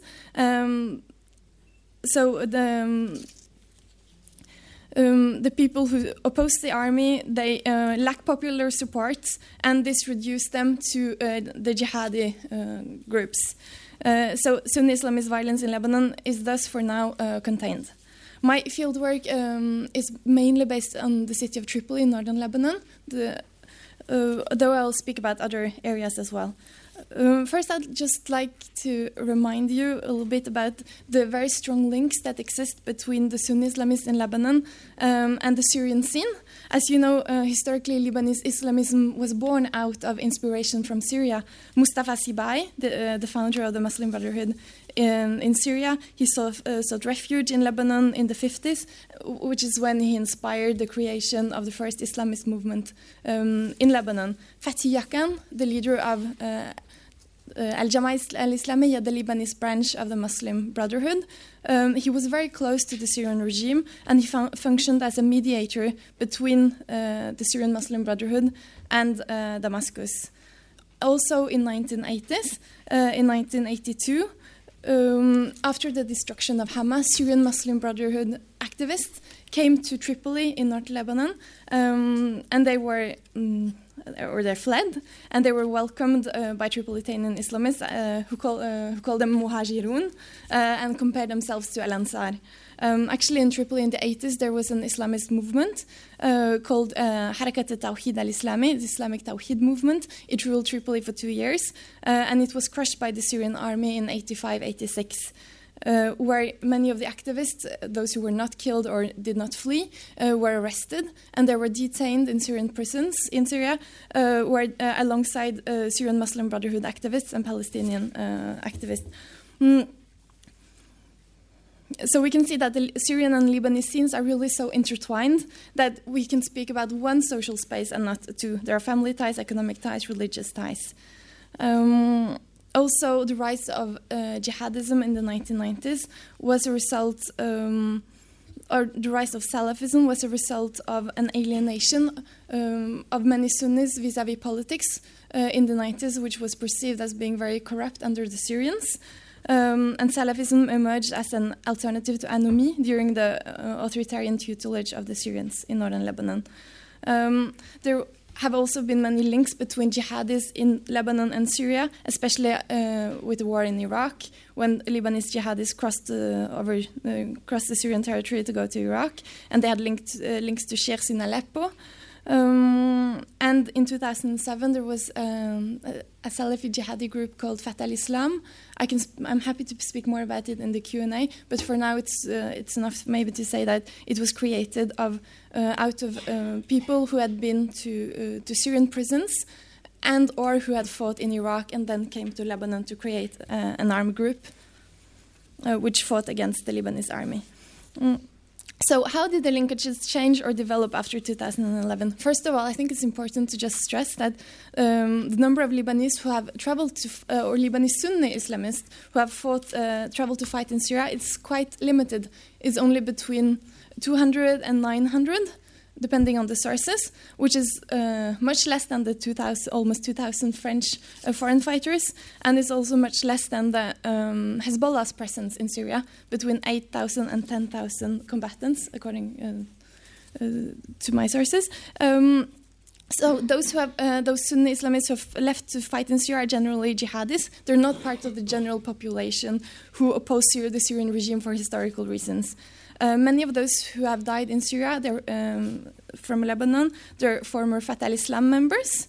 Um, and the most important guy who organized uh, the transfer of, of, combatants from Lebanon to, to Syria, um, actually uh, he, he has a very long history of Islamic activism um, in Tripoli. His name is Hossam Sabah.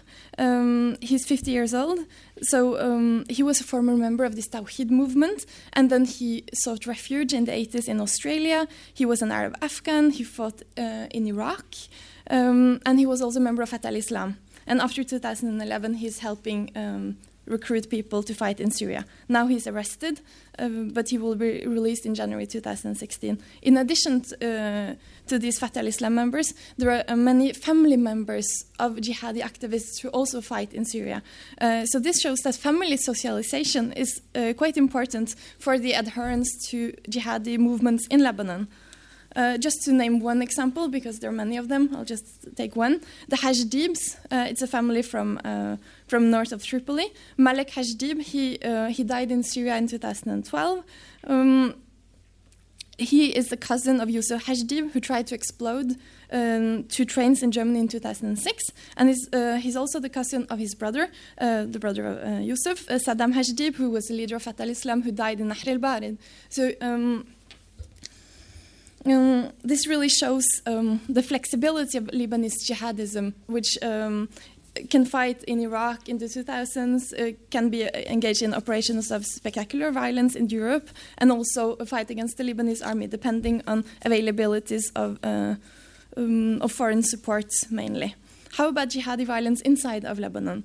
Uh, Lebanese jihadis are now almost exclusively focused on the Syrian front, and they um, and they do not wish to open a, a battle um, in Lebanon uh, for most.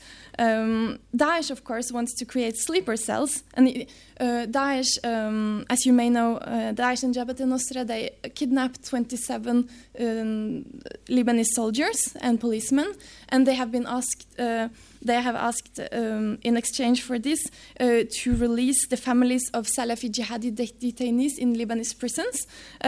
And the reason why they do this is because they want to appeal uh, to Salafis in Lebanon to, um, to gain support in, in order to create uh, sleeper cells. Um, but, mo uh, but most people, as mentioned, who support Daesh, they don't want Daesh to come to Lebanon. Um, they want to maintain Tripoli as a backbase of support to the Syrian uprising. And here they are inspired by uh, advice from the jihadist strategist Abu Musab Suri, who was mentioned just now, um, who wrote in 2004 the time was not ripe to open a battle in Lebanon at all. It went against the, demo the demographics of Lebanon, and one must wait until the entire Levant could be opened as a front. Um, Lebanese fighters in Syria, they're not foreign fighters in the strict sense of the word. Um, Thomas Hegghammer defines foreign fighters as unpaid volunteers with no apparent links to the conflict other than religious affinity with the Muslim Ummah. Uh, the Lebanese fighters in Syria have family ties uh, with Sunnis uh, in Syria, and especially in Al Qusayr. Um, and this can also fuel the willingness for them to fight. Uh, also, they're inspired by sectarianism. They travel to Syria to fight Hezbollah because they cannot do so at home without risking a civil war. Um, Hezbollah fighters and Lebanese jihadists opposed each other directly in battle in Al Qusayr um, and also in the Qalamun Mountains in the Bekaa Valley, uh, where both actors were heavily involved. Um, many of those uh, Lebanese uh, who fight in Syria, they see the fight in Syria as a first step uh, in a broader uh, confrontation with Iran. And this was also the vision that was spread by Lebanese Salafi sheikhs from the early days of the Syrian revolution. So we can say that the sectarian vision of the Syrian uprising by the Lebanese preceded the sectarianization of the Syrian uprising. The, uh, um, also, there are indications that Daesh sympathizers uh, of the Lebanese are more anti-Shia and more anti-Alawi than uh, other Daesh sympathizers. For instance, Lebanese uh, Daesh sympathizers called on Daesh in 2014 to adopt a more sectarian modus operandi, fighting Alawis, uh, Alawi villages, instead of seizing oil wells and attacking the Free Syrian Army. Um, so one can ask oneself, how did the Lebanese Islamists become so sectarian? Uh, prior to 2005, the jihadi violence in Lebanon was mainly directed against uh, American targets, um, KFC, McDonald's, um, American ambassadors, etc., and also against uh, moral targets, against alcohol vendors, for instance. Um, sometime between 2005 and 2011, violence turned increasingly sectarian, and why is that so?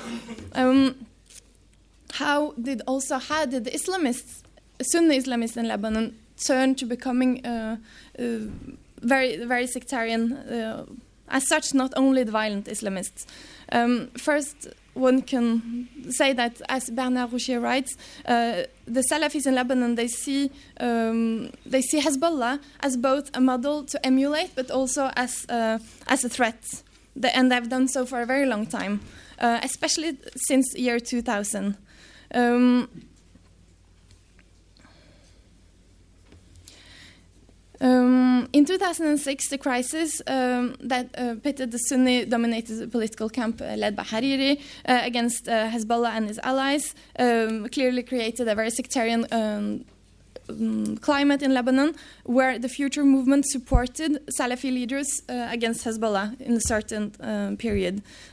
Um, even if um, Hariri not always encouraged sectarianism, it certainly did not crack down upon sectarian expressions. Um, for instance, there were books uh, distributed by Salafi leaders at the time um, called uh, "What You Know Know About Hezbollah," very derogatory about Hezbollah. In 2006, as you, uh, 2008, sorry, in May 2008, Hezbollah took uh, took over um, West Beirut, um, and this was extremely important for inflaming sectarianism. A lot of Sunnis uh, in North Lebanon spoke about Hezbollah as Hezb Shaitan. Um, and after this period, Hariri realized that he was very weak, um, and he backed out of arming, uh, backed out of the, uh, the, small armed groups that he had been supporting so far, and this left a vacuum uh, locally that was exploited by Salafi uh, leaders in northern Lebanon. Uh, so this brings me to my last part on the prospects of radicalization of Lebanese Sunni uh, Islamism. Um, there, there are prospects of uh, radicalization because of grievances at the moment, because Hezbollah is fighting in Syria, and also because the, the Lebanese army is being perceived as being influenced uh, by Hezbollah. Um, First of all, one can say that there is a history of retribution between Salafi uh, jihad, Lebanese Salafi jihadists um, and the army that goes back to 2007 and Fatah al-Islam's battle against the army. Uh, but also, since 2011, more generally, um, larger segments of the population than just the Salafi jihadis are developing grievances against the army that they see as being influenced by Hezbollah. Um, this Mm, this is new because in 2007, most of the, uh, the, large segments of Sunnis in Lebanon supported the army against Fatah al-Islam. Uh, however, in 2012, two, uh, two sheikhs, religious sheikhs of Dar al-Fatwa, were, uh, were, killed at an army checkpoint in Akkar. And um, I can go back to this in the Q&A, but this fueled a lot of grievances among very many Sunnis. Um, also, um, in general, this, um, many Sunnis believe it, it is very un, uh, unjust that Sunni activists who return from Syria are arrested while Hezbollah fighters um, are not arrested. Um, so in 2013, as um, as you know, uh, Ahmed Al Asir um, uh, waged a battle against uh, against the army. Ahmed Al Asir, who was a Salafi uh, leaders, leader in in Saida, um, he was initially in conflict with Hezbollah elements who had taken control of apartments near his uh, near his uh, mosque, but um, in, uh, in June 2013, um, his partisans um, or his bodyguard was arrested, and in, re uh, in return, his partisans attacked an army checkpoint, um, killing one, uh, two officers and a soldier. And the army, in response, attacked uh, El Asir's headquarters, and the battle lasted for two days, and it killed 16 soldiers. Um, what is interesting here that is that uh, Al Asir he called on Sunnis in the army to split and to uh, and to join him but no defection uh, took place, and fighting did not spread from Saida to Tripoli, for instance. So the Salafi sheikhs in Tripoli did not support Al Asir's claim. Um, in 2014, um, and this is the third point, uh, the Lebanese um, army is, as you know, engaged um, in battle um, along the borders, especially with uh, in the Bekaa Valley with uh, with Syrian jihadists. And in uh, in August 2014, um, jihadists who had come from Syria attacked. The, um, the army in Arsal and took 27 uh, soldiers hostage, um, and this released a hostage crisis which is still uh, ongoing.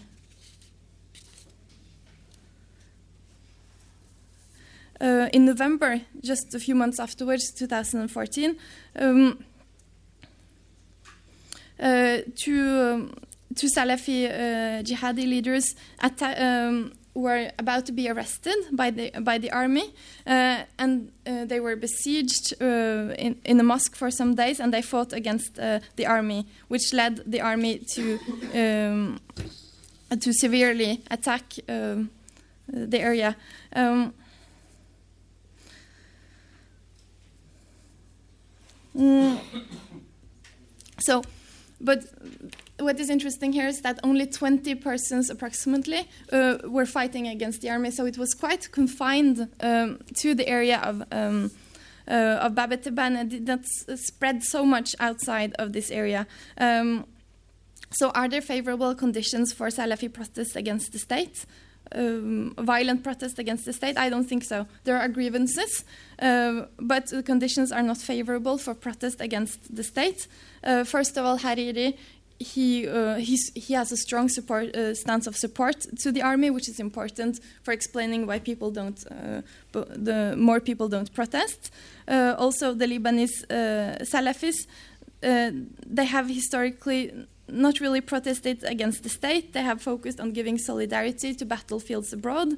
Uh, moreover, um, most uh, most of the activists in Lebanon they remember the Lebanese civil war, and they don't want to return to this uh, this period.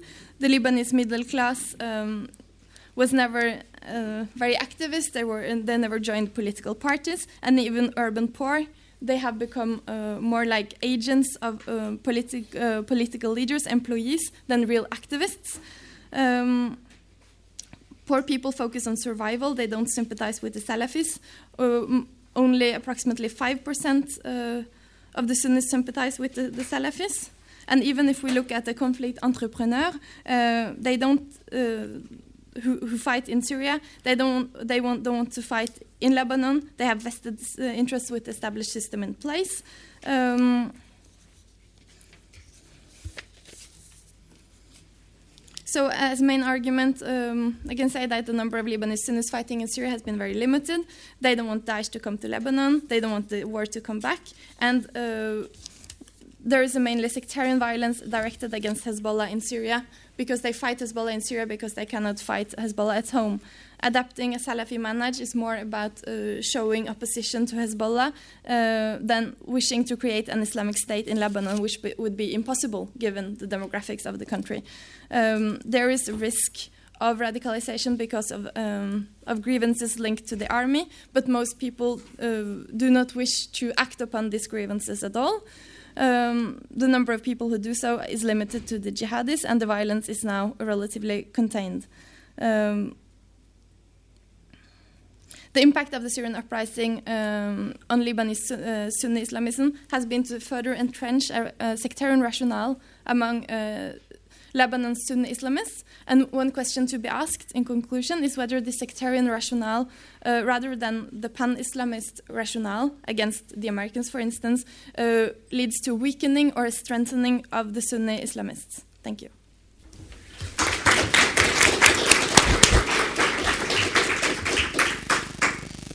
Thank you, Tine. we have, uh, I think, eight minutes until there will be a break. So the first question is already there. Yours? Yeah. Uh, is there a mic? There's a microphone. Could someone? Does it work? Yeah. Okay. Um, I have two questions actually. One for Jack and one for Tola. Uh, thanks both of you for your very interesting uh, presentations. Um, the one for Yahya, um, you're obviously correct in saying that uh, the Islamic State used the quote from Ibn Taymiyyah to justify the immolation of the Jordanian fighter pilot. Um, but you said that uh, Ibn Taymiyyah, if you quote, if you gave the, some of the quotes you, you, you gave in full, that he said that you cannot retaliate unless there is something in the Sharia that you can use as a, as a punishment that is fitting for this.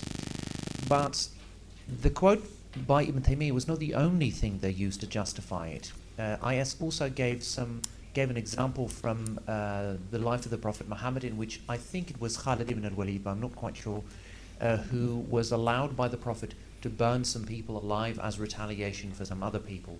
Now, couldn't this be used by the Islamic State as precisely the sort of um, viable punishment um, given in the Sharia that would allow them to burn this pilot in retaliation? And my question for um, so I'm, I'm basically defending the Islamic State here. and asking me for a fatwa. Exactly, exactly. And my question for uh, Thomas, is uh, you, for reasons of time, you had to skip over the, the slide which um, said something about Abu Basir al-Tartusi. But could you please tell me what his role is in all of this? Thank you. Okay, Very quick answer. I just analyzed a text. I'm not claiming to have analyzed all their justifications. If you want a refutation, more general refutation of the Islamic State, go for the work done by Sheikh El Yaqoubi, among others. Uh, as for Ibn Taymiyyah, uh, the, for him, any kind of immolation uh, as punishment is uh, unacceptable. We have uh, a nice fatwa can we burn hands by him uh, when they invade your house? And he says you can get rid of them, but you cannot burn them because only God can use burning as a way of punishment. I'm sorry, I, have, I had to skip that slide. I know you worked on, extensively on Abu Basir. Uh, I, I don't think he's ever been part of the networks of al-Sham. Uh, he's, I think he's been trying to impose himself as some kind of, you know, someone who was who was condoning, I mean, like supporting their orientation, uh, but externally, and uh, and I still he's he's still not one of their like direct references, but he's part of what I would call a broader jihadi revisionist milieu. Uh, you know, there there is um, something called Markaz Azam, so the Azam Center, uh, kind of think tank, jihadi revisionist think tank.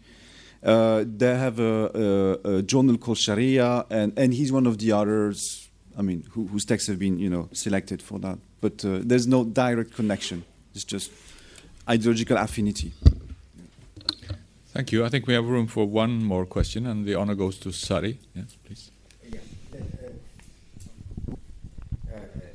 thank you. Uh, too quickly, uh, uh, in interviewing one of the imam, Syrian imam, who is graduated from Damascus universities, show me that the, the fatwa of uh, of looting the other and raping women of uh, of ISIS is taken simply from a book of Zuhaili uh, uh, studied in Damascus universities.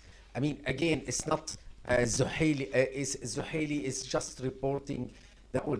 Uh, I would say, uh, as far as there is no maqasid sharia as a, as a paradigmatical uh, way of looking, etc., they can they can stem from from from not only Ibn Taymiyyah as a but from any uh, any figures, uh, uh, religious figures nowadays. So just this is. And to Tine, uh, it's it's very interesting. Also, in uh, I I'm analyzing the Friday sermons in Tripoli to find that the pro Nusra Imam uh, after the suicide bombing in Jabal Muhsin against the Alawite, they denounce it. So it's, it's a way, uh, uh it's very interesting to say, we are uh, uh, close to you, but do, do it in Syria, not here. So uh,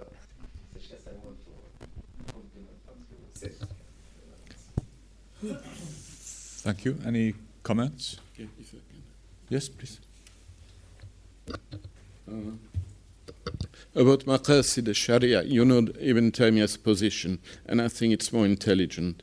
Uh, he's more interested in Maqasid al-Walaya, because the Sharia is not implemented by itself. It needs agents, it needs actors. What are the purposes uh, pursued by those actors? That's what he is interested in, and it makes the Maqasid al-Sharia far more complex.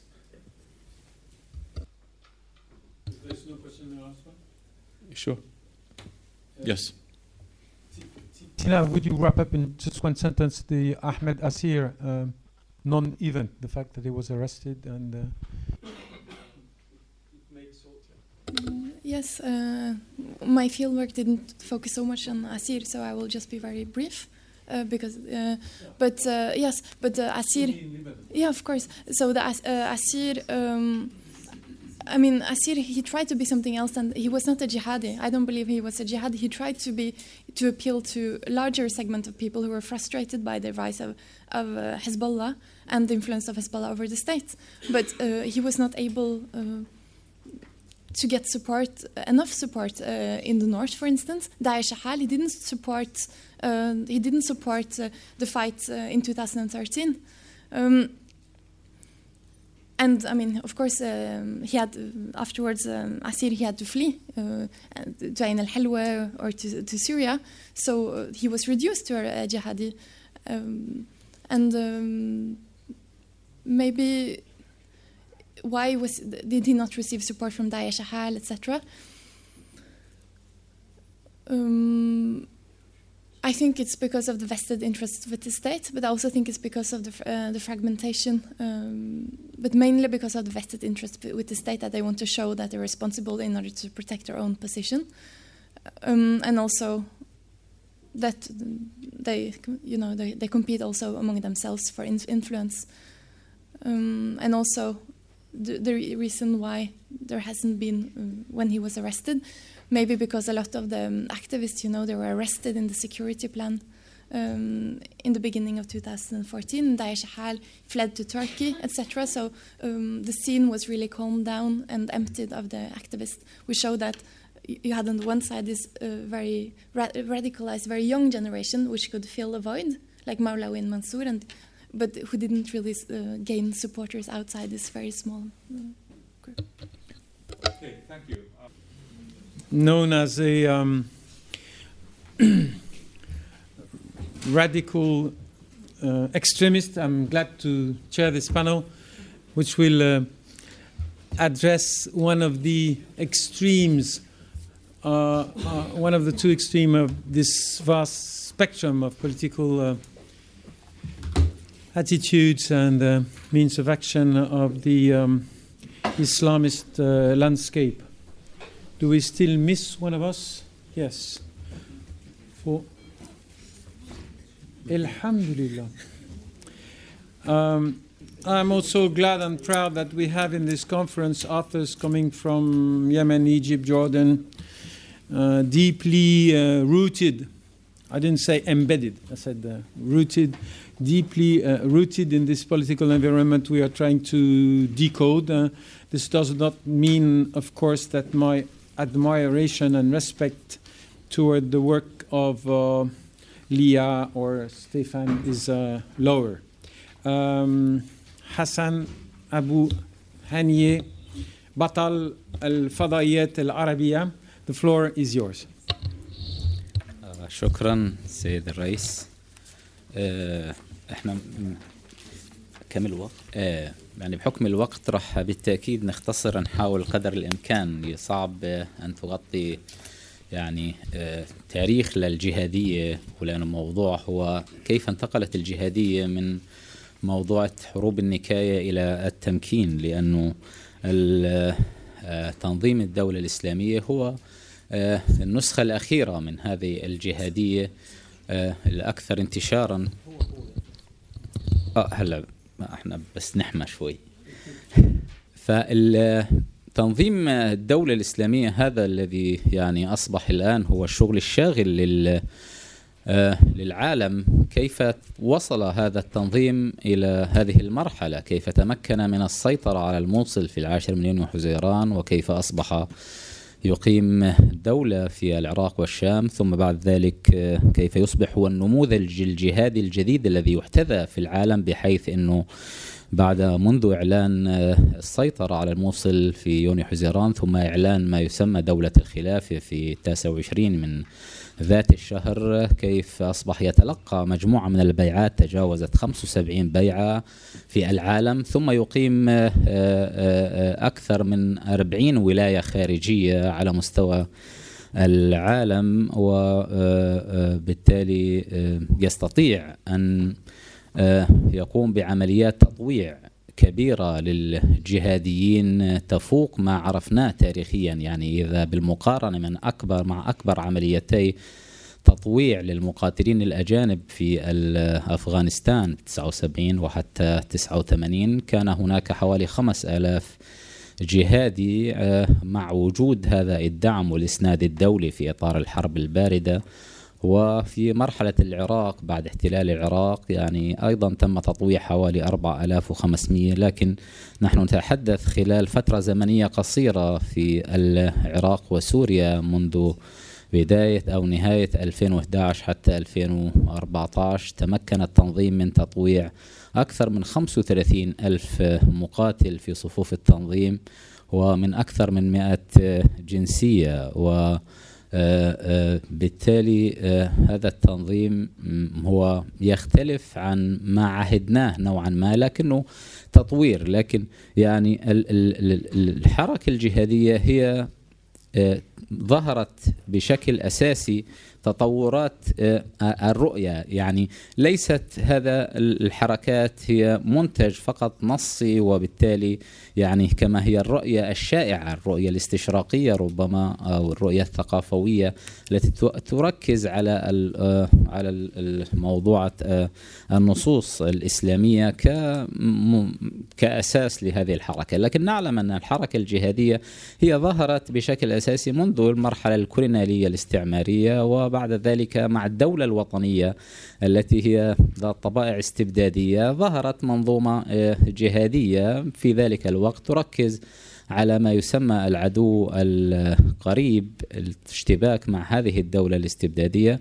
بشكل أساسي وظهرت حركات عديدة في مصر. تحديدا كانت هناك آه، هذه المسألة وتطورت موضوع مواجهة العدو القريب لأنه كان النقاش يعني ما لا يعرفه كثير من الناس بأنه ال- كيف تطورت؟ يعني عندما كتب عبد السلام فرج نصه الأساسي المتعلق بالفريضة الغائبة أي الجهاد كفريضة غائبة كان يتحدث عن عدو القريب والبعيد. ما لا يعرف الناس أنه كان الجدال بين الجهاديين حول القضية الفلسطينية. كان هل هناك كان يتناقش في آه، في القاهرة والجهاديين؟ هل من من هو أولى؟ يعني آه، آه، هل نبدأ بهذه الأنظمة خصوصا بعد حدوث عملية السلام؟ كامب ديفيد 78 79 كان الجدال بين الجهادية الفلسطينية الإسلامية التي بدأت تتشكل والجهاديين في العالم العربي أيهما أولى بالقتال؟ هل هو العدو القريب؟ هذه الأنظمة التي دخلت في سلام مع إسرائيل أم العدو البعيد؟ كان العدو البعيد يمثل إسرائيل في ذلك الوقت. الفلسطينيين أصروا حركة الجهاد فتح شقاقي وعبد العزيز عودي على آه، آه، البدء في مواجهة يعني آه، آه، إسرائيل على اعتبار. ولكن ال- ال- ال- الجهاديين قالوا بأنه لا يمكن يعني قتال آه، العدو البعيد إلا بمواجهة العدو القريب وهو الأنظمة المحلية باعتبارها أنظمة موالية للغرب وموالية لإسرائيل بعد الدخول في عملية السلام. وبالتالي آه، كما كتب في ذلك الوقت الظواهري يعني مقالة شهيرة أنه تحرير آه، آه، في القدس يبدأ من القاهرة وهي ذات الثيمة اللي كان يستخدموها يعني اليساريين كالجبهة الشعبية في عمان في عند أيلول عندما كان يقول أن تحرير فلسطين يبدأ من عمان وبالتالي هي آه، آه، نوع من التطور. لكن بعد ذلك هذا الدولة حدث نوع من الجهاد هو الجهاد التضامني. عندما بدأت آه، يعني في أفغانستان في إطار الحرب الباردة والأنظمة أحبت انها تتخلص ربما من الجهادية وأصبحت عمليات تطويع وكان هناك تسهيل آه، يعني مواجهة في ذلك الوقت المنظومة الاشتراكية للاتحاد السوفيتي في أفغانستان وتم تطويع المقاتلين بشكل آه، أساسي. ونشأ نوع من الجهاد هو الجهاد التضامني كان رائد هذا الجهاد هو عبد الله عزام بشكل آه، آه، كبير وهو كان يرفض الاصطدام مع الأنظمة المحلية فقط هي جهاد يتضامن فيه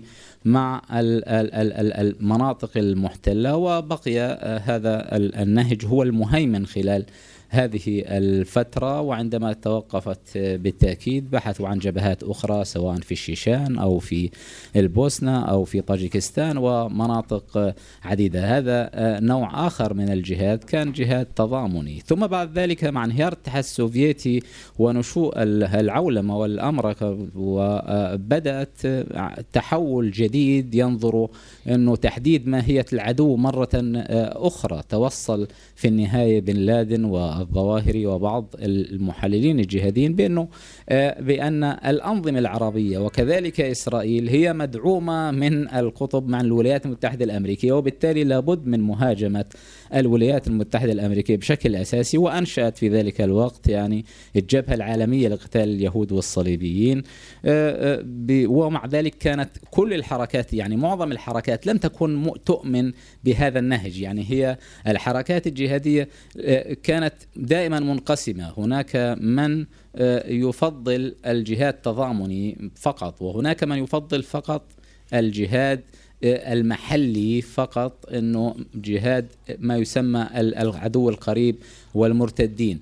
آه، مثلا يعني آه، آه، أبرز اللي كانوا غير مؤمنين في قضية عولمة الجهاد والحركة الجهادية كان أبو مصعب الزرقاوي كان مختلف تماما مع نهج بن لادن والظواهري وكذلك خطاب في الشيشان. يعني تأثر الزرقاوي كان بخطاب أكثر من تأثره بالحركات الأخرى. ثم أن مرجعية الأيديولوجية للقاعدة تختلف عن مرجعية الزرقاوي وخطاب. مرجعية تنظيم القاعدة كانت هو التوجه الراديكالي داخل الإخوان المسلمين اللي قادوا سيد قطب اللي بيتكلم عن الطليعة المقاتلة وبيتكلم عن تنظيم آه، نخبوي وبالتالي يعني آه، كان متاثرا بالتأكيد في ذلك الوقت بالطروحه الثورية ال- آه، اليسارية يعني وكان يشبه معالم في الطريق كما تعلم كتاب ما العمل للينين يعني حزب ثوري متراص متين ونظرية ثورية والوعي يأتي من الخارج والمعالم كانت تؤسس لاعتبار بأن هناك طليعة مقاتلة في داخل ال- ال- العالم الإسلامي ليست ممثلة إنما تنوب عنها وتعمل على توجيه ضربات نكائية ولذلك أسميه يعني جهاد النكائي هو ما بعرف كيف ترجمة لكن يعني في داخل ال- ال- الفضاء الأيديولوجي والتراث الإسلامي فيما يسمى فقه السير أو الجهاد هناك شيء اسمه يعني النكاية وهناك اسمه التمكين. كانت القاعدة هي نكاية فقط إنزال ضربات بالقوى العظمى لإجبارها على الانسحاب من العالم الإسلامي. ومرجعية هذا التيار هو مرجعية يعني التيار القطبي. راح نجد عبد الله عزام وصولا إلى أبو مصعب السوري. جميعهم كانوا من الإخوان. فضلا بن لادن كان هو من الإخوان والظواهري كان قريبا من الإخوان. ومرجعية حتى إذا شفنا فيما إذا أردنا أن نفهم الخلاف بين ما يحدث مع النصرة وتنظيم الدولة راح نشوف إنه المسؤول الشرعي يعني آه، آه، الدكتور سالم سامي العريدي هو كلهم يتحدثوا ابو ماريا القحطاني يتحدثوا عن مرجعية تستند إلى تراث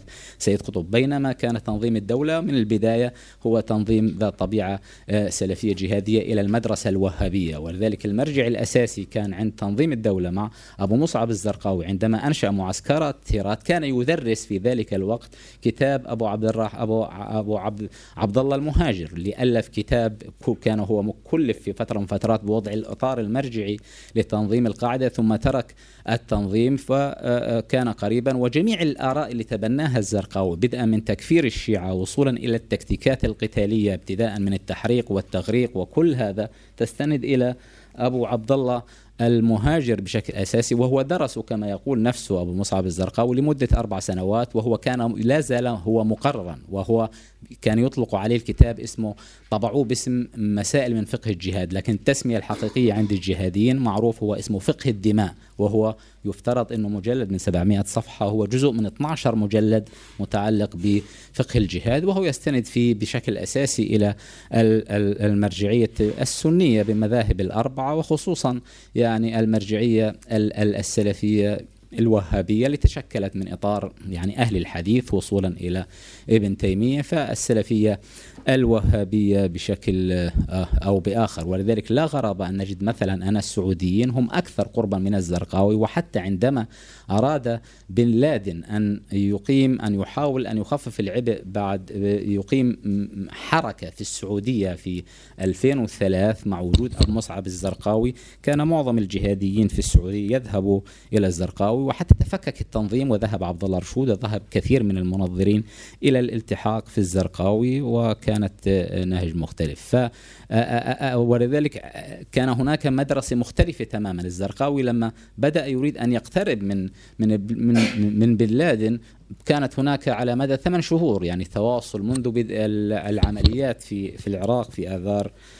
مارس 2003 بعد دخول القوات الأمريكية كانت هناك يعني آه، اقتراب. آه، الزرقاوي أعلن في أيلول سبتمبر عن إنشاء منظمة التوحيد والجهاد و آه، بدأت مراسلات على مدى طويل وهذه المراسلات كان واضح جدا أنه يقول فيها أنه التركيز على ال- آه، الشيعة وعلى العدو القريب وأصر على إضافة إذا رجعنا إلى بيان البيعة لما صدر في آه، تشرين آه، آه، آه، أكتوبر 2004 تغير الاسم إلى تنظيم القاعدة في بلاد الرافدين.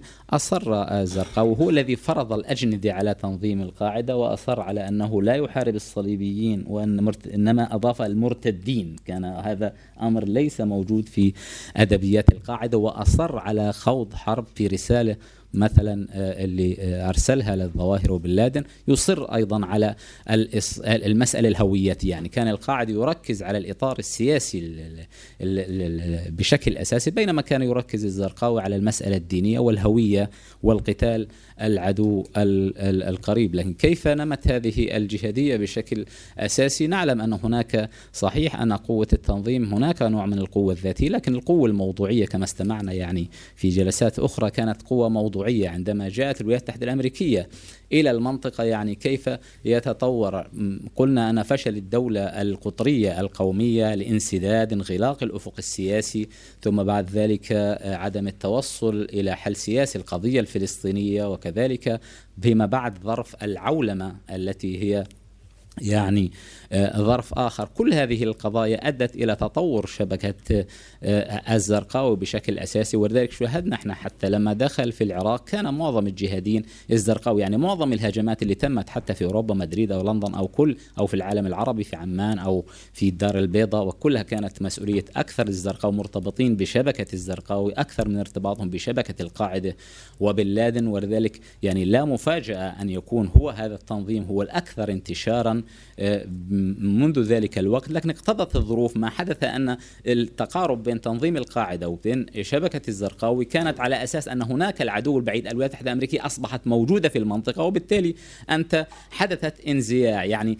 في ذا- هذا الوقت نحن يعني بدأت استراتيجية اندماج الأبعاد اندمج الأبعاد المحلي أن تصبح أنت لم يعد هناك إمكانية للفصل بين الاثنين. هناك عدو داخلي تواجهه وهناك أمريكا قد جاءت بنفسها إلى العراق وبالتالي هذا الاندماج الأبعاد البعدين المحلي والعالمي هو الذي أدى إلى التقارب بين آه، يعني الرؤية ال- ال- الجهاديين لكن بقيت الخلافات آه، عميقة في داخل الشبكة وشاهدنا عندما كان يعني يعني لي- ليس من عين الزرقاوي آه، هو بن لادن. سوف نشهد مع تطور الشبكة بعد مقتل الزرقاوي في السادس من يونيو حزيران عندما يأتي أبو عمر البغدادي ويعلن عن تنظيم عن قيام دولة العراق الإسلامية في آه، تشرين أكتوبر 2015 أيضا لم يستشر فيها ابن لادن ولا ال- الظواهري على الإطلاق وهي طبيعة آه، أيضا على مستوى ال- ال- ال- شبكة القاعدة كانت شبكة آه، على خلاف مرحلة أفغانستان. لما تشكل التنظيم في 88 كان شبكة مركزية وهناك بيعة ملزمة لكن بعد أحداث سبتمبر تحول إلى آه، شبكة من اللامركزية وبالتالي هناك مركزية في القرار معروف العدو لكنها ليست على مستوى يعني شبكة آه، لا مركزية على خلاف شبكة الزرقاوي كانت شبكة مركزية أساسية تدار بمنظمة بيروقراطية هيكلية متماسكة وهناك بيعة ليست شكلية كما هي بيعة القاعدة أدبية إنما بيعة حقيقية وهناك التزام قد يصل إلى حد يعني القتل أو الموت الانسحاب من من آه، آه، الشبكة. لأنه آه، التطورات اللي حدثت على هذه المنظمة هي ظرف هذا الوضع ال- الموضوعي أكثر من قوة. الولايات المتحدة عندما جاءت إلى العراق نعلم أنها وقعت في أخطاء جسيمة أو هي كانت يعني في سياق يعني ال ال الإمبريالية والتوسع والهيمنة بعد الحرب نهاية الحرب الباردة نعلم أن الولايات المتحدة الأمريكية جاءت في إطار من السياسات سيطرة المحافظين وأرادت أن تقيم يعني ما يسمى تعريف في ذلك الوقت الدول الدول المارقة سواء كانت آه، آه، العراق أو آه، آه، يعني سوريا وإيران وكوريا الشمالية والسودان.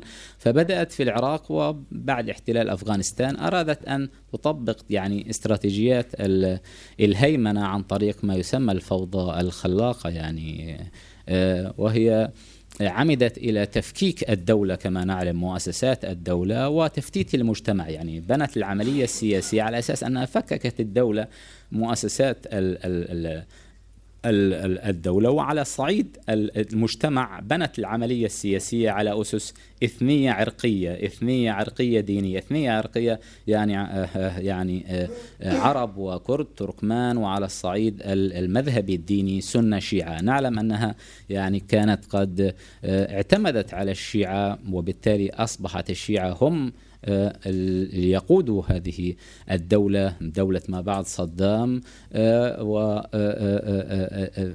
وأصبح كما نعلم بأنه 95% من الجهاز العسكري والجهاز البيروقراطي للدولة. هو مكون من المكون واحد وهو مكون الشيعي وتم مكافأة أيضا الأكراد في إقليم شبه مستقل في الشمال. وبالتالي هذه السنة في المنطقة في السنة يعني هذا المثلث اللي أطلق عليه مثلث السنة أصبح خارج العملية السياسية. حتى الذين دخلوا في هذه العملية كان شيئا فشيئا يعني خارج إطار الدولة، هذا ما جعل هذا التنظيم هو أيضا يعني تحدث نوع من التهجين، تهجين التنظيم. إنه بدأ أن التنظيم كثير تعلم أنه سلسلة من الإجراءات القانونية والسياسية أنه تم بعد حل الجيش قانون اجتثاث البعث اللي تطور إلى المساءلة والعدالة وكذلك قانون الإرهاب وبالذات المادة المتعلقة بالمخبر السري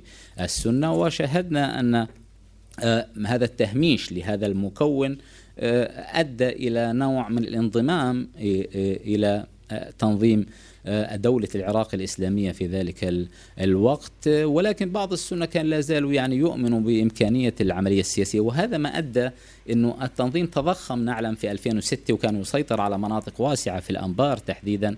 ونعلم استراتيجية اللي جاء بها الجنرال بتريوس اللي تكتيكات مكافحة التمرد. تم عملية إقناع الفصائل المعارضة يعني المسلحة كالجيش الإسلامي كتائب ثورة العشرين وبقية الفصائل في محاولة أنه يعني يعطوا دور أكبر في العملية السياسية. وكذلك إنشاء يعني ما يسمى صحوات العشائر اللي كانوا أيضا يعني موالين مسلحين ومدربين. أكثر من 120 ألف من هذه الصحوات كانت مدربة ومسلحة من قبل الولايات المتحدة الأمريكية.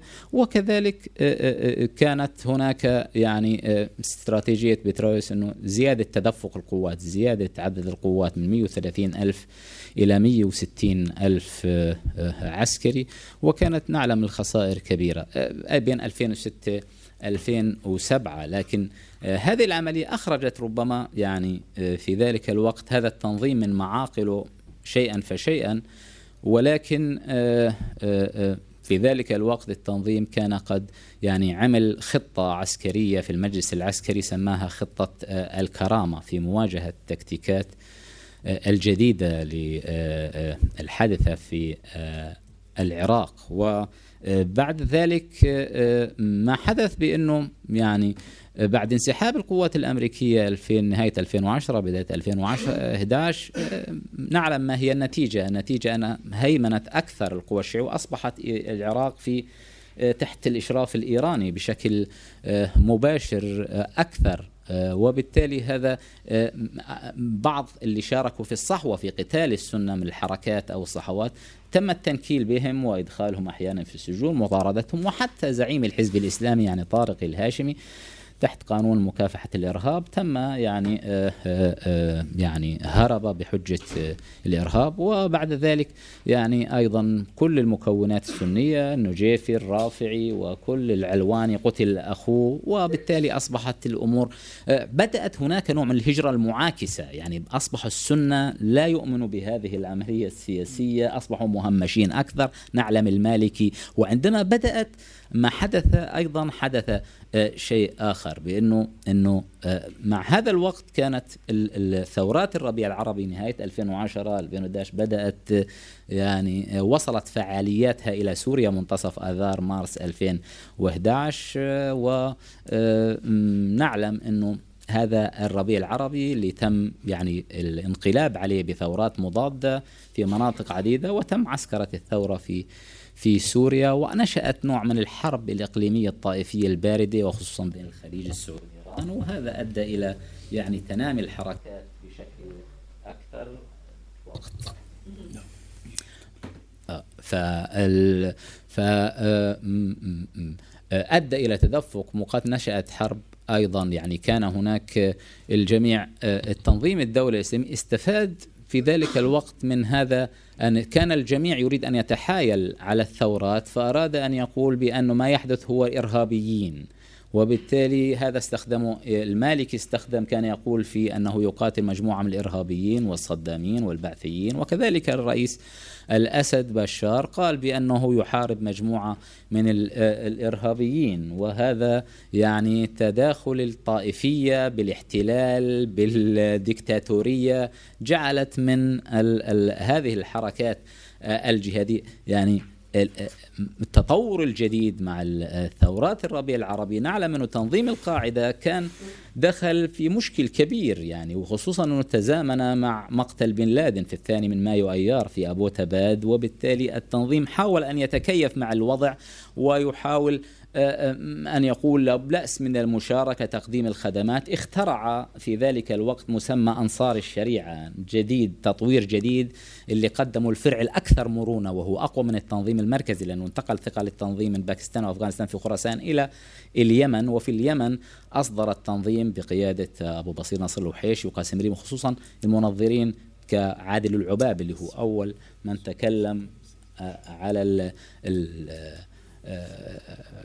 هذا تطور. لكن وقع في أزمة بس التنظيم الدولي لم يدخل في هذه التكيفات بعد الدولة وكان يصر على نفس ذات السياسة وذات النهج بالسيطرة المكانية وتمكن من آه، فعلا بعد آه، ما ما ما رأيته من الربيع العربي من السيطرة على يعني هذا الفضاء وهو يسعى إلى خلق فضاء جيوسياسي جديد جغرافيا سياسية جديدة من الموصل إلى حلب ويسعى إلى السيطرة وتمكن من إقامة يعني عشرات المناطق وكان ينقل نهجه بمعنى بالسيطرة على مستوى الإعلامي إذا لاحظنا كيف ينتقل من بيت المقدس في سيناء أو في ولاية غرب إفريقيا مع بوكو حرام أو في سرت مع الدولة الإسلامية في ليبيا أو في خراسان مع الطلبان حتى تمكن من اختراق حركات ذات طبيعة قومية بشتون أو محلية وتمكن من التلاعب على التناقضات. يمكن ربما نحتاج إلى وقت أكبر لشرح ربما في السؤال لكن آه، ربما في في المساء. آه، شكرا لكم و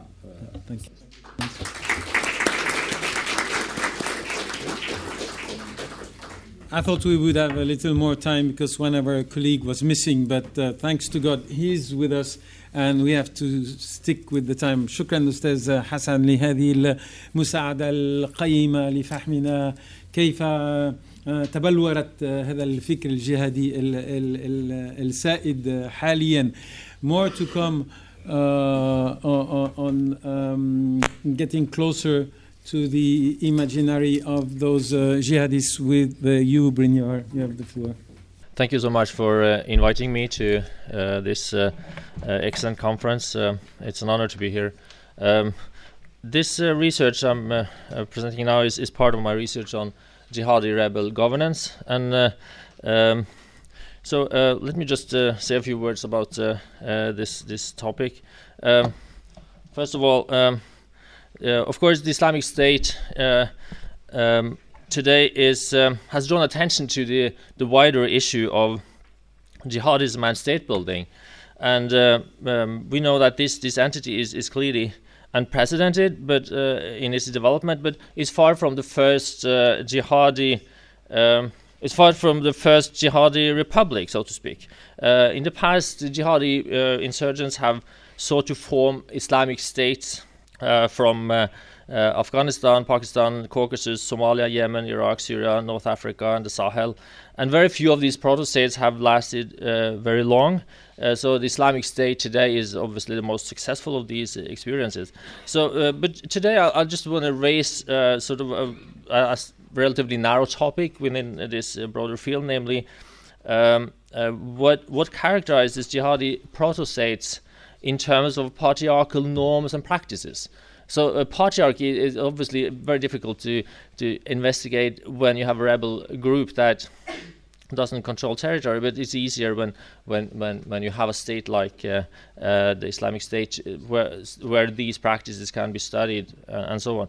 So for many of you, I guess uh, this topic would be uh, quite straightforward. I mean, obviously, Taliban, Islamic State, Boko Haram, Shabab.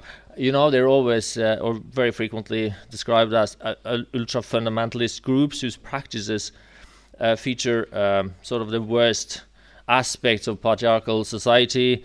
The list of violations of women's rights by these groups are endless female slavery, rape, forced marriages, and so on. The Taliban's banning of female education, the Boko Haram's kidnapping of schoolgirls, female uh, slavery in territories controlled by the Islamic State. I mean, um, so it, it seems like this is a, a relatively trivial topic for for um, um, academic research. Uh, so, um, and also if we move to the the gender related uh, uh, um, academic scholars, um, well, we will find uh, these type of descriptions of militant Islamist groups.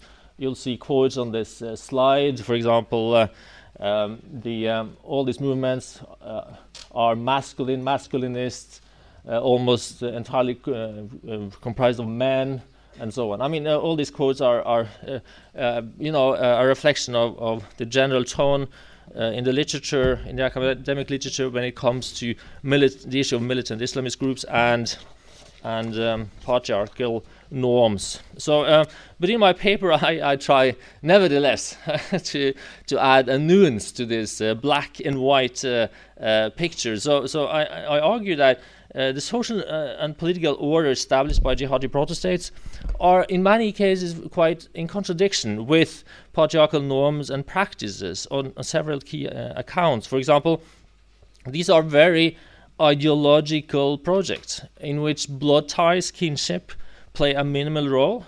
And this is perhaps most visible in the participation of foreign fighters and foreign volunteers um, and um, because then uh, people, men and women, also uh, for, with no kinship ties to the population in these jihadi protest protostates, arrive there, and then we'll find that um, many of these fallen, uh, foreign volunteers, uh, foreign fighters, arrive there and travel there without the consent of their nominal patriarchs, or, or they, they, they, they, travel there in defiance of the wishes of, of their fathers and, and parents. And secondly, when they arrive in this jihadi ruled territory, they recreate an utopian society, in their view, that may outwardly have some of the trappings of a patriarchal order, uh, where women are mostly allowed to occupy the role in the private sphere uh, as ho- housewife, mother, uh, but usually not fighter, although there are exceptions. But in the, the case of IS, uh, and I, I use that as a case study for this paper, uh, so um, we find that the group seek to uh, create an intensely religious ideological community in which all regulations or, sorry all relations are tightly measured against ideological uh, dictates. So th- this is a regulated and highly bureaucratized society in which th- so they're not ruled at the discretion of the patriarch. Um, and so jihadi protostates also when we take into account the gender sorry, sorry the, the um, generational dimension of patriarchy namely that the uh, patriarchal order is, is governed by elder men uh, dominating younger men. But uh, when we look at jihadi protostates they are mostly dominated by young armed men in which the traditional uh, power holders of patriarchal societies, elderly men, tribal sheikhs, are relegated to the role of bystanders, subjects, or, and propaganda mascots also.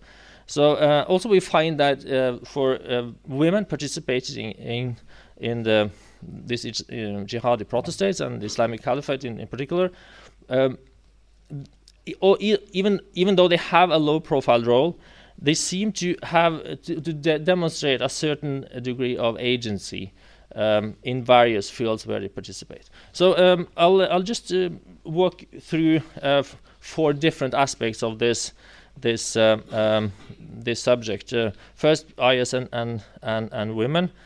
Um, in general, um, IS does not employ women as fighters, uh, but tend to confine them to the private sphere as wives and, and mothers.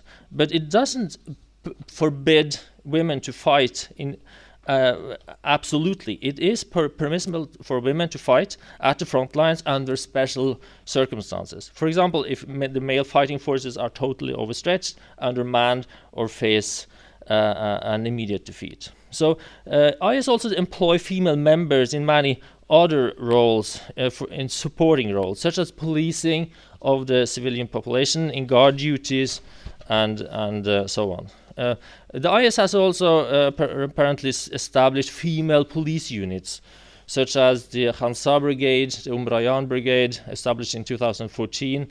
Um, and uh, all of these uh, female police officers are fully covered and sometimes also uh, accompanied by a male guardian. Uh, they, they do uh, operate and they, and they do receive training uh, four weeks of weapons training, according to some accounts. They have a fixed salary, so it's very bureaucratized. Uh, also, in the field of propaganda, recruitment efforts, and so on, women play a role. And in this and many fields, women are being trained to become professional in their specific roles given to them by IS. Uh, in uh, online, online recruitment videos for the IS, uh, for example, uh, I have a couple pictures of them here. Uh, it's it's a training. Uh, they portray um, uh, they, they portray the training for uh, programs that they have for women, and they pros- prescribe this training uh, f- for for for women, suggesting that uh, women do also have a role in in the public sphere, not only at at home.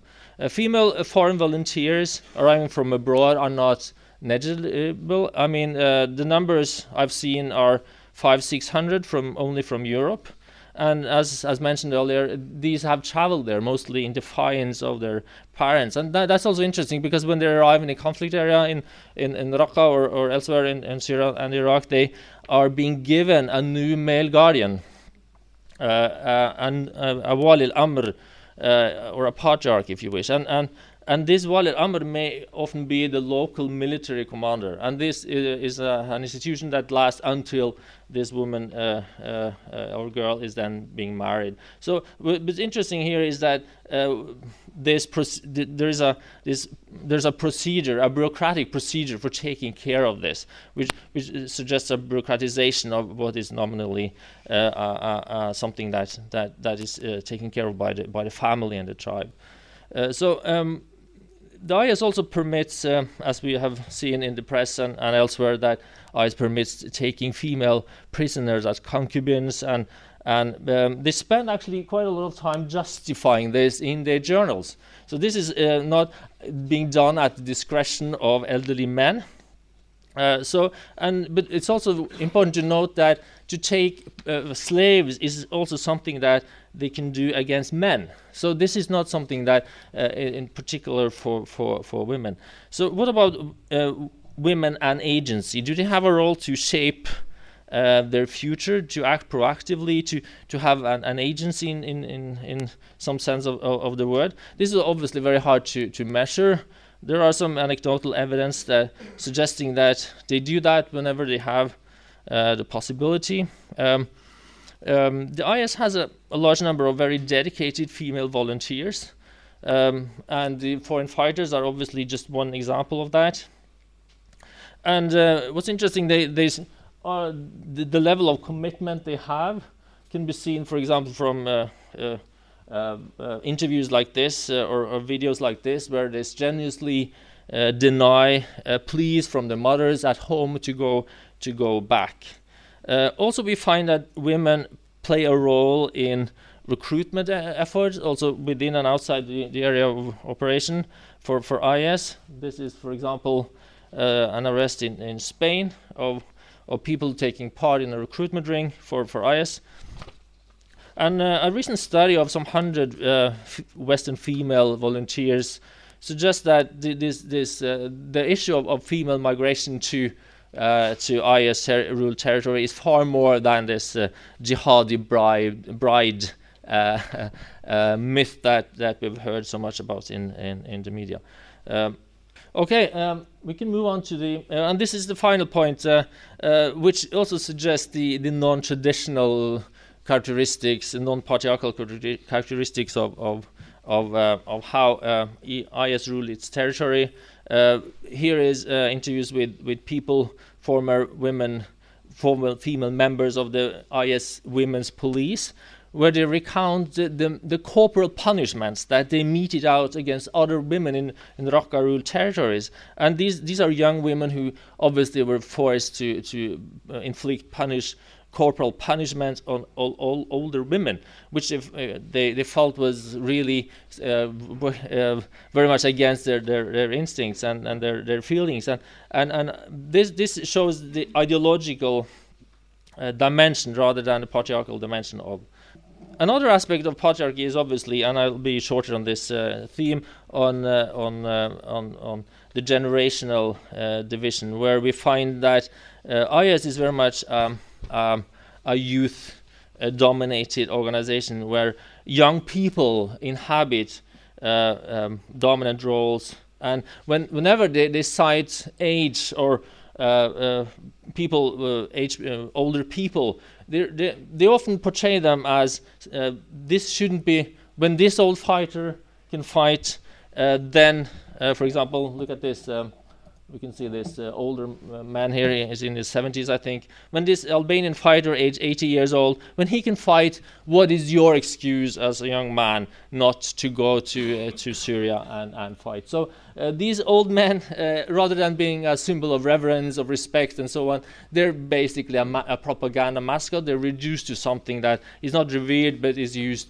uh, to ins- instigate to, to promote uh, young people to go to to fight with with with IS. Um, so. Um, and uh, this is also uh, um, an image of the um, the police chief in Mosul, and he seems to be in his early 20s, uh, judging by the, the, the picture and uh, in, in, my view, the, he must be the youngest police chief in the entire Middle East. So it shows, you know, uh, the, the, rapid social promotion of young people inside IS-controlled uh, uh, territory, uh, as opposed to, the rest of the the, the, the, Middle East. If we move on and, and look at also how they use children, I mean, obviously, children is is the domain of, of of the tribe, uh, tribal leaders of the patriarch in, in traditional uh, patriarchal societies, but not so in IS-controlled territories. These are in, in, uh, used uh, for uh, indoctrination and training by IS. They're taken away from their families, put in special camps, uh, and, and being trained and indoctrinated in a way that's far more similar to what what happened under communism, for example, and, and, and Nazi regime or under more totalitarian rule, uh, and not really what is typical of a patriarchal society. So, so again, we see the, the patriarchal model to explain the, uh, um, these type of movements is, is very in, inaccurate. Uh, finally, uh, I spend my last five seconds explaining just a few words about uh, uh, the tribes. It's interesting to look at um, how IS de deals with the tribes. Uh, it, that's a huge topic and, and, and uh, complicated. But one thing that strikes me is that how IS uh, is just using the tribes and subduing them and not showing them any respect when they don't have to. Uh, this is um, an image of uh, a gathering of tribal chiefs in Anbar and, and, and, and Ramadi. And uh, it looks like they're paying oath of obedience obedience to, to uh, the Caliph, uh, Caliph Ibrahim, the head of the uh, Islamic State. Uh, and it, it, seems like they're doing this voluntarily. But if you move on and see the end of the video, all these young armed men pops up, and it seems th- this obedience has been uh, paid uh, at gunpoint. And this is also obvious with this image. The tribal sheikh is reading his oath of loyalty to Omar, sorry, to Abu Bakr al-Baghdadi, and the young man standing next to him, uh, armed, uh, is obviously the the, the, the, men who are, are running the show and deciding what is, is going to be said. So uh, finally, um, there is an article out there um, in, in, in academia, in the academic press, uh, talking about the level of tribalism that, that, that might be a good predicator uh, for uh, um, showing um, for, for religiously motivated violence and it, it, it's saying, for example, it's in with this tribal environment that Islamist movements are best nurtured, and they, they're actually uh, codifying societies according to uh, what they call the tribal index, and, and, and their conclusion is that the more tribal, uh, uh, the better environment for jihadi groups, and so on. And I think it's an interesting uh, correlation, but I think they they get it wrong in terms of the the the um, the, the link the, of causality, because um, my my impression from this uh, brief research is that. Uh, militant Islamism represents far more a rebellion or a revolt against these type of, of structures. So, so they, they flourish precisely because um, they represent um, a, um, a, rebellion, a, a, revolt against traditional patriarchal structures. Okay, so this was very, very te- tentative, and uh, I hope you um, have comments or, or, or suggestions for uh, improvement. Thank you for your attention. I'm sure there will be a lot of comments. Thank you, uh, Lia um, Brynjar, for bringing in, if not hope, um, accuracy and contrast in our understanding of, uh, of uh, Daesh. Um, with uh, with you عبد Al Rubaidi, ننتقل الى الى اليمن اللي كان سعيد واللي سوف تكون سعيد بعد قليل ان شاء الله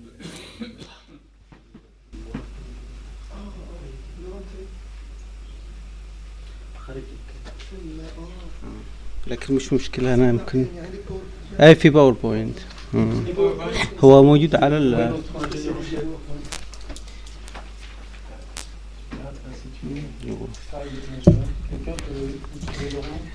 طيب أنا ببدأ أتكلم وأنا ما يجي لغو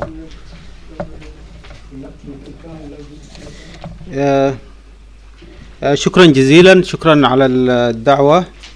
و شكرا جزيلا على الدعوة وعلى حسن الاستضافة وأشكر الصديق لغو على على دعوتي لهذا المؤتمر الرائع. قبل قليل الأستاذ حسن كان تكلم أشار في آخر الكلمة إلى أنصار الشريعة في في اليمن وأنا سأتكلم عن أنصار الشريعة في اليمن. و وأنصار الشريعة هم موجودون في بالتحديد في جنوب في جنوب اليمن. وهذه صورة لمدينة عدن أهم مدن الجنوب عاصمة الجنوب اليمني سابقا.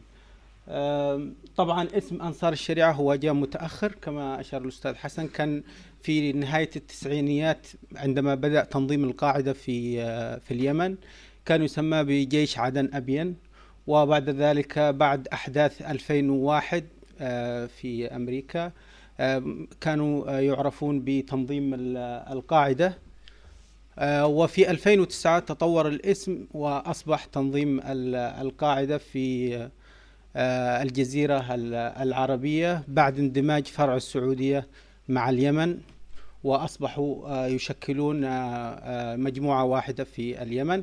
بعد 2011 أخذوا هذا الاسم اسم أنصار الشريعة والآن هناك مجموعة من أنصار الشريعة يسمون أنفسهم في حضرموت أبناء حضرموت والاسم تطور بناء على جدلية مع الأحداث التاريخية والسياسية التي تحصل في في اليمن بشكل خاص وفي المنطقة والعالم بشكل عام.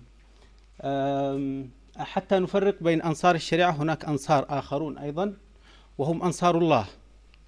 فحتى في اليمن كانت هناك نكتة بعد 2011 كل واحد يسأل الثاني أنت من أنصار الله ولا من أنصار الشريعة ولا من أنصار الثورة لأنه مجموعة من الجيش انضموا إلى الثورة ومعظمهم لهم ولاء للإخوان إخوان اليمن يسمون بالإصلاح.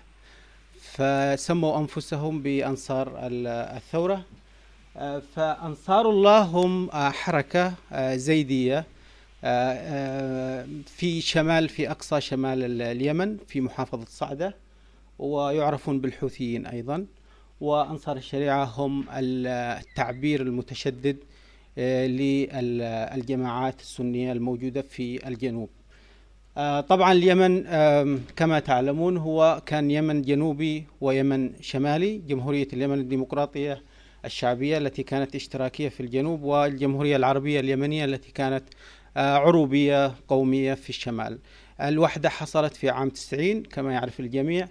الجنوب آه، حيث آه، آه، يعني المكان الذي سنتكلم عنه آه، عانى من فراغ آه، ديني وروحي خلال الفترة آه، من سنة 70 إلى آه، إلى سنة آم، 90 آه، لأنه الاشتراكية يعني طبقت بصورة حرفية وهي البلد العربي الوحيد الذي طبق النموذج ال- الماركسي.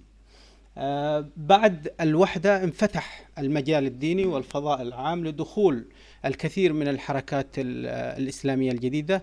كان النمط الديني في الجنوب هو المذهب الشافعي ولا زال آه، إلى اليوم وفي كثير من مناطق اليمن الأوسط. آه، يسمون بالشافعية وكانت عقيدتهم أشعرية وطريقتهم صوفية في الغالب.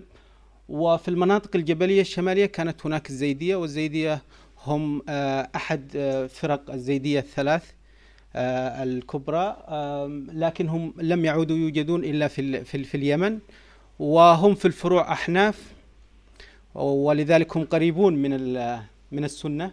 وإن كانوا في الأصول معتزلة و وشيعة. آه، فهناك تداخل آه، كثير ما بين ال- المذهبين وكان هناك بعض العلماء على مدار التاريخ أداة للربط ما بين ال- ال- الشوافع والزيود. في عام 90 كما قلنا دخلت الكثير من الحركات وأهمها السلفية إلى الجنوب. كان آه، كثير من آه، الناس الذين فقدوا ميزاتهم آه، مع الحزب الاشتراكي آه، أصبحوا يبحثون عن عن بديل وخصوصا من الطبقة الدنيا من المجتمع في في في الجنوب ال- الذين كان لهم شأن في آه، أيام الحزب الاشتراكي فخافوا على موقعهم ف آه، يعني تبنوا ال- الس- السلفية لأنها تعطيهم شيء من المساواة مع الطبقات الأخرى آه، خصوصا مشايخ الدين ومشايخ القبائل والسادة. وطبقة المشايخ هي طبقة دينية في الجنوب قديمة من قبل الإسلام لكن كان لها نفوذ روحي إلى جانب السادة ال- الهاشميين. فانتشرت ال- آه، ال- آه، السلفية كالنار في في الهشيم في الجنوب.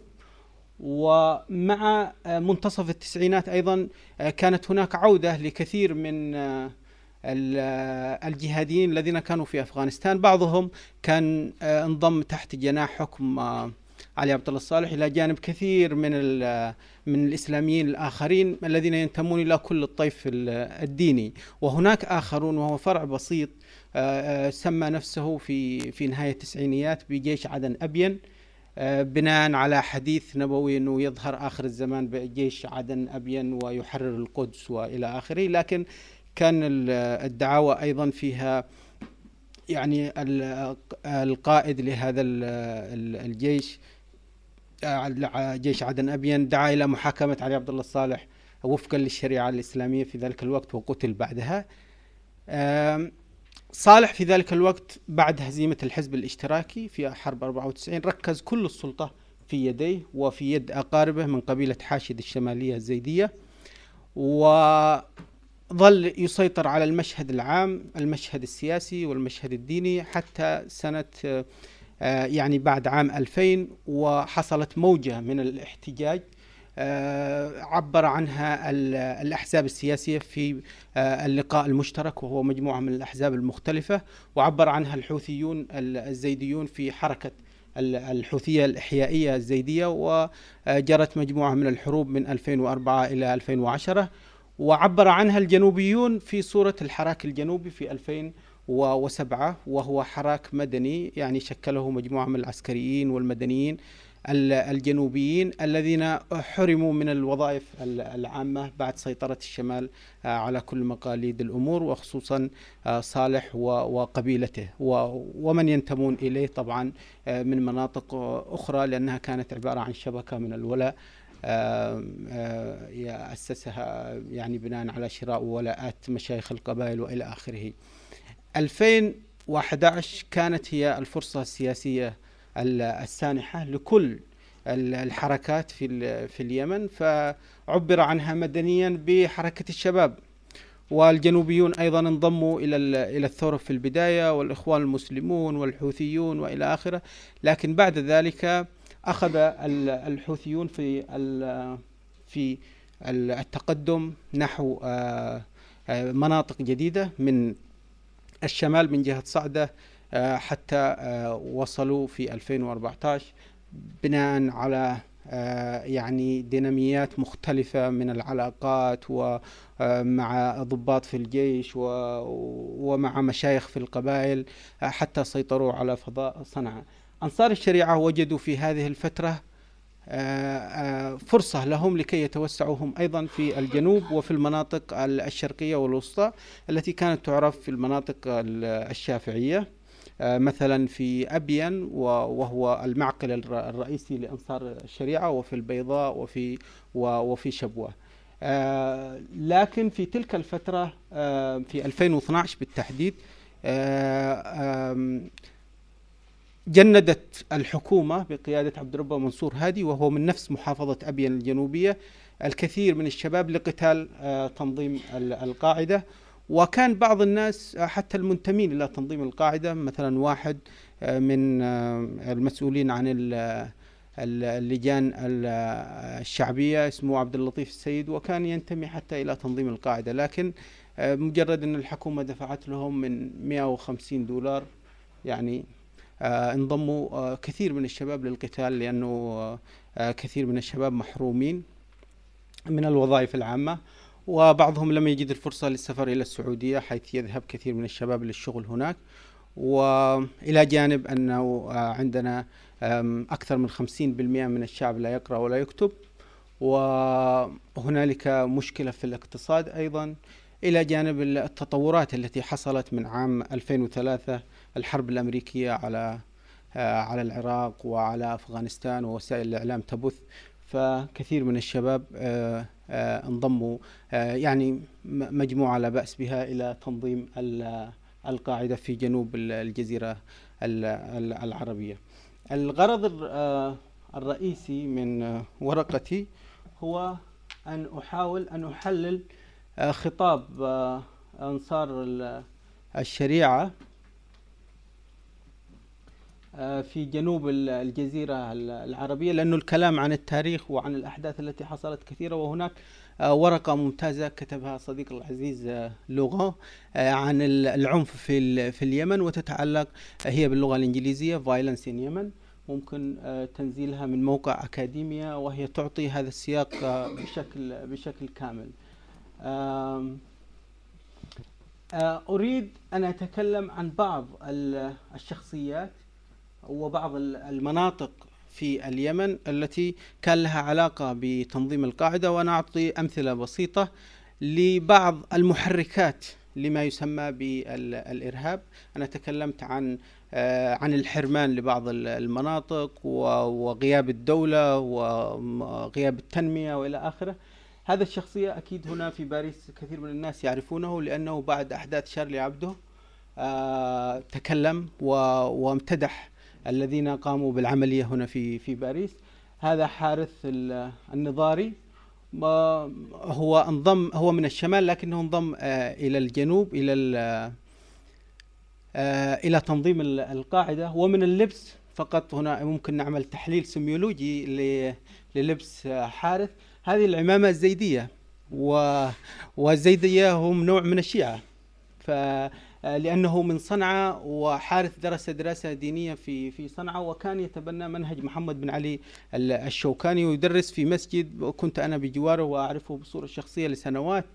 وكل ما عرفته عن حارث أنه فقد والده في سجون النظام وما أعرف يعني بالتأكيد كيف حصل هذا الأمر. هذا يحتاج إلى تحقيق شخصي. وكان حزينا طوال الوقت لم لا لم أره طوال السنوات التي عشت إلى جانبه في الحارة. يضحك في يوم من الأيام كان حزينا دائما. وكان يدرس الفقه وعلوم الإسلام في المسجد آه وأمه تزوجت من شخص آخر وهو يعيش وحيد وهكذا. آه فانضم بعد ذلك إلى تنظيم القاعدة. تجدون مثلا في الإنترنت واحد من الفيديوهات يتكلم عن الغرباء. وال يعني يسقط الغربة النفسية التي عنده على غربة الإسلام بدأ الإسلام غريبا ويعود غريبا فهذا نوع من الغربة الروحية والنفسية. ويرى أن هناك مجموعة من الناس هم الصالحون فقط وهم الذين آه، نزعوا من كل القبائل كما يقول يعني في حديث ولذلك آه، هذا نوع من من الأشخاص كنم- كنموذج على الذين ينضمون إلى تنظيم القاعدة حيث تلعب الايديولوجيا إلى جانب المظالم الشخصية آه، كلها مع بعض آه، آه، في مسار واحد نحو ما يسمى بال- بالإرهاب أو التطرف.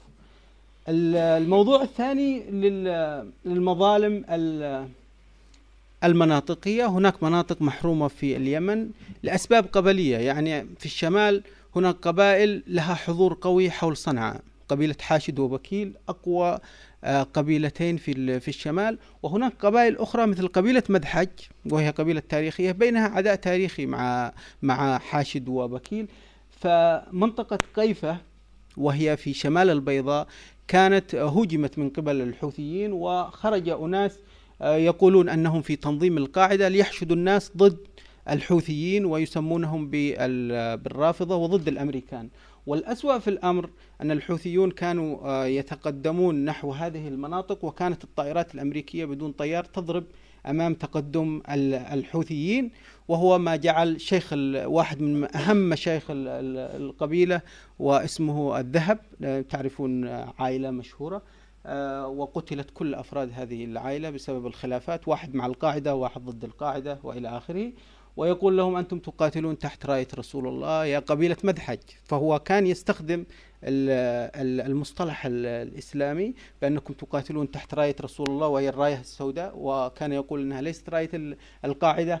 لكنه كان يشير إلى قبيلة مدحج لأنها من العيب أن تهجم قبيلة على قبيلة. ولذلك في جوانب آه، يعني محلية كثيرة تشتغل فإلى جانب إعطائها هذا الجانب آه، الدغمائي الع- العقائدي. أخيرا وليس آخرا لأن هذا الرجل مهم جدا وأنا أريد أن أشير آه، يعني إلى نوع من آه، في الفترة الأخيرة بعد سيطرة ال- القاعدة على حضرموت منذ أبريل الماضي لأن سيطرة القاعدة سنة ونص على أبين بعد بعد ثورة 2011 و- وطردت من أبين وهي في وسط الجنوب الآن موجودين في حضرموت. آه، هذا ناصر الوحشي الذي أشار له ال- الأستاذ الأستاذ حسن. هو إذا كان توفي آه، أيمن الظواهري سيكون الرجل الأول في تنظيم القاعدة. آه، هو قتل طبعا وحارث قتل بضربات في حارث قتل في آه، في في بداية السنة هذه وهذا قتل في يونيو اغتيل بطائرة بدون طيار في في في جنوب اليمن. أتكلم عن التمكين. والتمكين لكنه آه، ذكر في في في هذه الخطبة التي أشير إليها بأن التمكين لم يحدث بعد ولذلك كان يتبنى نهج براغماتي يشبه إلى حد كبير في خطاباته خطابات الإخوان المسلمين وخطاب ال- القرضاوي عن ال- الأولويات وعن فقه التدرج gradualism. فكان يتكلم عن هذه الموضوعات ويقول أنه ليس من المطلوب منا الآن أن نطبق الشريعة ويشير إلى أحداث كانت في عهد آه، آه، الرسول من السيرة النبوية كيف الرسول عمل معاهدات آه، عقد معاهدات مع كثير من المنافقين وتعايش معهم إلى أن ماتوا. ولذلك ما فيش مشكلة أن نحن نتعايش مع بقية أفراد ال- المجتمع. وفي نهاية المطاف في حضرموت حصل نوع من الاتفاق بين أنصار الشريعة وبين آه، المجلس الأهلي في حضرموت إلى آه، أنهم يحكوا أنهم لا يدمرون المحافظة كما حصل في محافظة آه، أبين فأصبح أبناء حضرموت يعني مع المجلس الأهلي الذي هو مجلس مدني لكن في كثير من السلفيين وهنا تأتي التوافقات وتأتي الصفقات ما بين ال- الطرفين نحن منكم وأنتم منا لكن لا لا تجعلوا ال- الدولة والأمريكان يدمرون ال- ال- ال- ال- المحافظة. فالآن لا زال في محافظة حضرموت مجموعة يسمون أنفسهم أبناء حضرموت يسيطرون على بعض ال- المقار ال- الحكومية وإن كان ال- الغالب أن المجلس الأهلي ال- ال- الحضرمي هو الذي آه، يعني يدير شؤون ال- ال- المحافظة. آه، أنا أقترح هنا لأنها مشكلة ليست فقط بحثية ولكن اجتماعية عند عندنا كثير من كثير من الأسر وال- والعائلات هجرت وقتلت وكثير من المآسي أن يكون نوع من الحوار آه، بدلا من آه، من آه، ضرب الطائرات بدون طيار في اليمن لأنه غير مجدي. وكثير من الباحثين الذين يكتبون حول اليمن يرون هذه الرؤية لأن هناك إمكانية لنزع الردكلة عند هؤلاء عن طريق ال- الحوار. وشكرا جزيلا.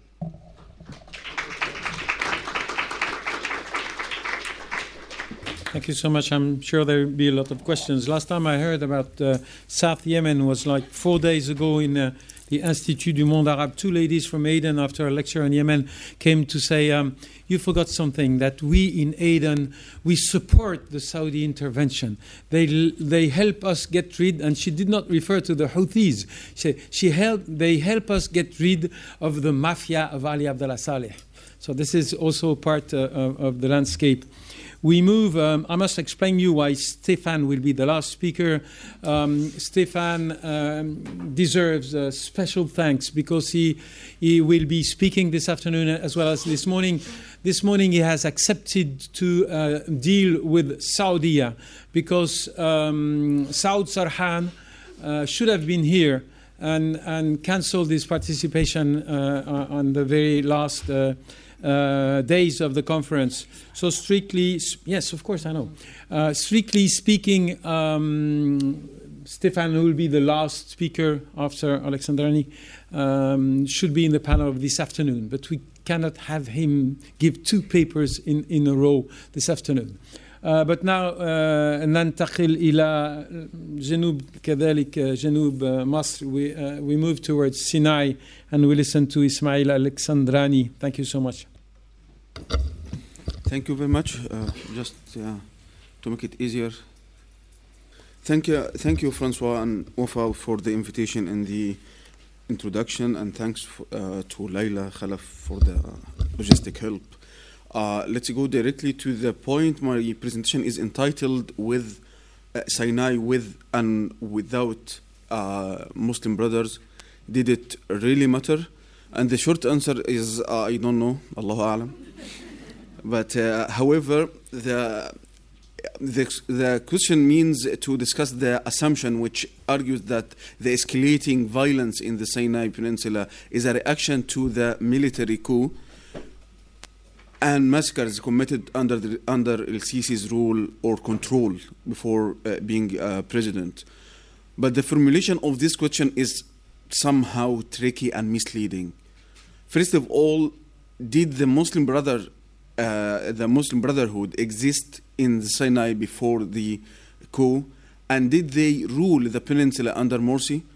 This is, these are two different questions. So uh, uh, let's let's start with um, a quick introduction to on the geography and mm, somehow of a little bit uh, of history. Sinai is wider than uh, 60,000 kilometers square. Administratively, it's divided to South and North Sinai, or uh, two governorates. Geographically, tribally, and culturally, it's uh, divided to South, North, and Mid Sinai. Um, South Sinai, including uh, uh, eight towns, um, like uh, four on the um, on the uh, Gulf of Aqaba to the right to the east, and uh, another four uh, on the Gulf of Suez on the west, and here is Saint Catherine, and in the middle two governorates or two towns, not governorates, two small towns, Nakhl and Al Hasana, and on uh, in the um, uh, northern Sinai, um, uh, th- there are four small towns are located on the Mediterranean coast. And as you see, admin- administratively, both North and South Sinai uh, don't um, don't reach the uh, Suez Canal. It's geographically is different from uh, administratively. Uh, so it's this this part is um, um, is following Port Said, the, the middle part, uh, Ismailia, and the uh, southern part uh, to Suez. Uh, and it's, uh, it's for uh, complicated um, military and security reasons. Um, demographically, Sinai people are four groups the Bedouin tribes and the native urban families in Al Arish and Rafah, some of them uh, are uh, uh, pro- progeny of the families of Mamluks uh, who escaped from the Nile Valley after Muhammad Ali uh, Pasha's massacre uh, against um, Mamluks in the um, in the citadel of Muhammad Ali in early uh, 19th century. The third group of population uh, is an internal migrants from the Nile Valley, especially after liberating Sinai from the Israeli occupation. Locals call them wafidin or comers. It means comers from the uh, western uh, uh, bank of the uh, Suez Canal. And the last component in the in this Sinai mosaic are the Palestinian refugees who started to arrive in Sinai uh, um, in 1948. So uh, when uh, when you meet a Palestinian uh, refugee or a Palestinian person in, in uh, especially in northern Sinai, it, it, it doesn't mean that he uh, he is recently yani he has recently come from the Gaza through tunnels or something. I, I have met a third generation who who are born in in Sinai. Uh, the first generation, actually, when when women, when pregnant women uh, moved uh, during Nakba in 1948, and uh, they um, they yani, they gave birth in 1949, and actually Palestinians uh, marry uh, in in in young uh, uh, old uh, in young yani, uh, ages. So uh, they are, they are now grandfathers and grandmothers uh, who uh, the first generation uh, born in, in Sinai. So back to Muslim Brothers' existence. Um, actually, Muslim Brothers generally fail to break through the tribal communities around all of Egypt, including Upper Egypt, Western Eastern deserts and, and um, uh, deserts and uh, Sinai Peninsula. Uh, South Sinai was Ikhwan free, uh, except a handful of uh, Wafidin in the uh, bureaucratic capital town uh, of Tor Sinai on the um, the, the far uh, south of uh, uh, uh, Suez uh, Gulf, um, um, and uh, يعني a, a small small amount of um, يعني a s- small number of uh, um, of Muslim brothers, uh, uh, young people uh, who used to work in um, in Sharm el Sheikh, the touristic town of Sharm el Sheikh, and yes, many of Muslim brothers, young members, including singles, worked in beach tourism. Uh, Mid Sinai was completely Ikhwan free, and North Sinai was the only arena where Muslim brothers uh, existed. Uh, Bir al Abd is the closest town to the Nile Valley and has the most cultivated uh, fields. It has been ruralized um, and became from a Bedouin uh, culture to rural culture, but uh, kept the, the traditional tribal bonds and uh, um, arbitration mechanisms regarding al-urf and the, um, the traditional uh, courts, uh, which is يعني technically it, it- it's not courts, it's a kind of um, conflict management uh, uh, committees. This might uh, this might explain why Muslim Brotherhood had a good popularity in Bir al Abd in the context of Hussam Tammam's uh, analysis on ruralizing uh, Muslim brothers or ruralizing Ikhwan.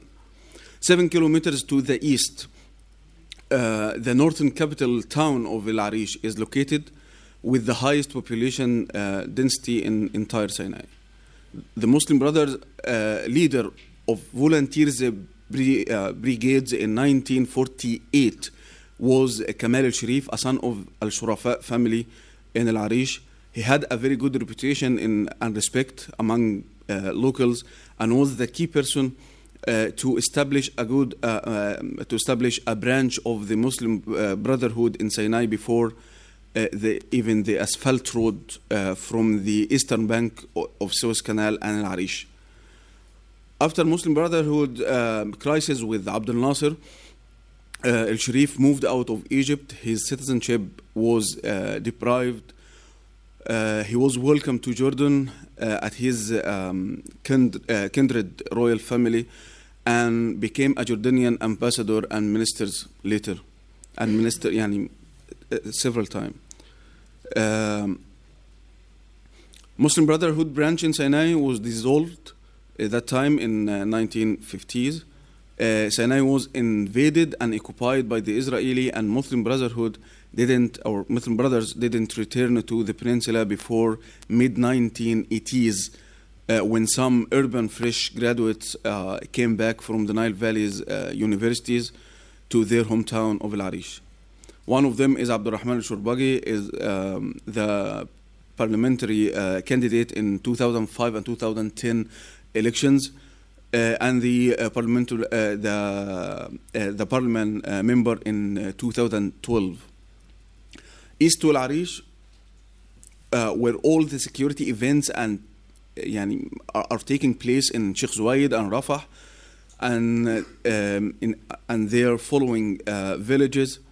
It's an com- يعني, a complete uh, Ikhwan free zone where the religious mood starts from al-da'wah salafiyya to da'wat أهل السنة والجماعة uh, Salafi jihadism and takfir.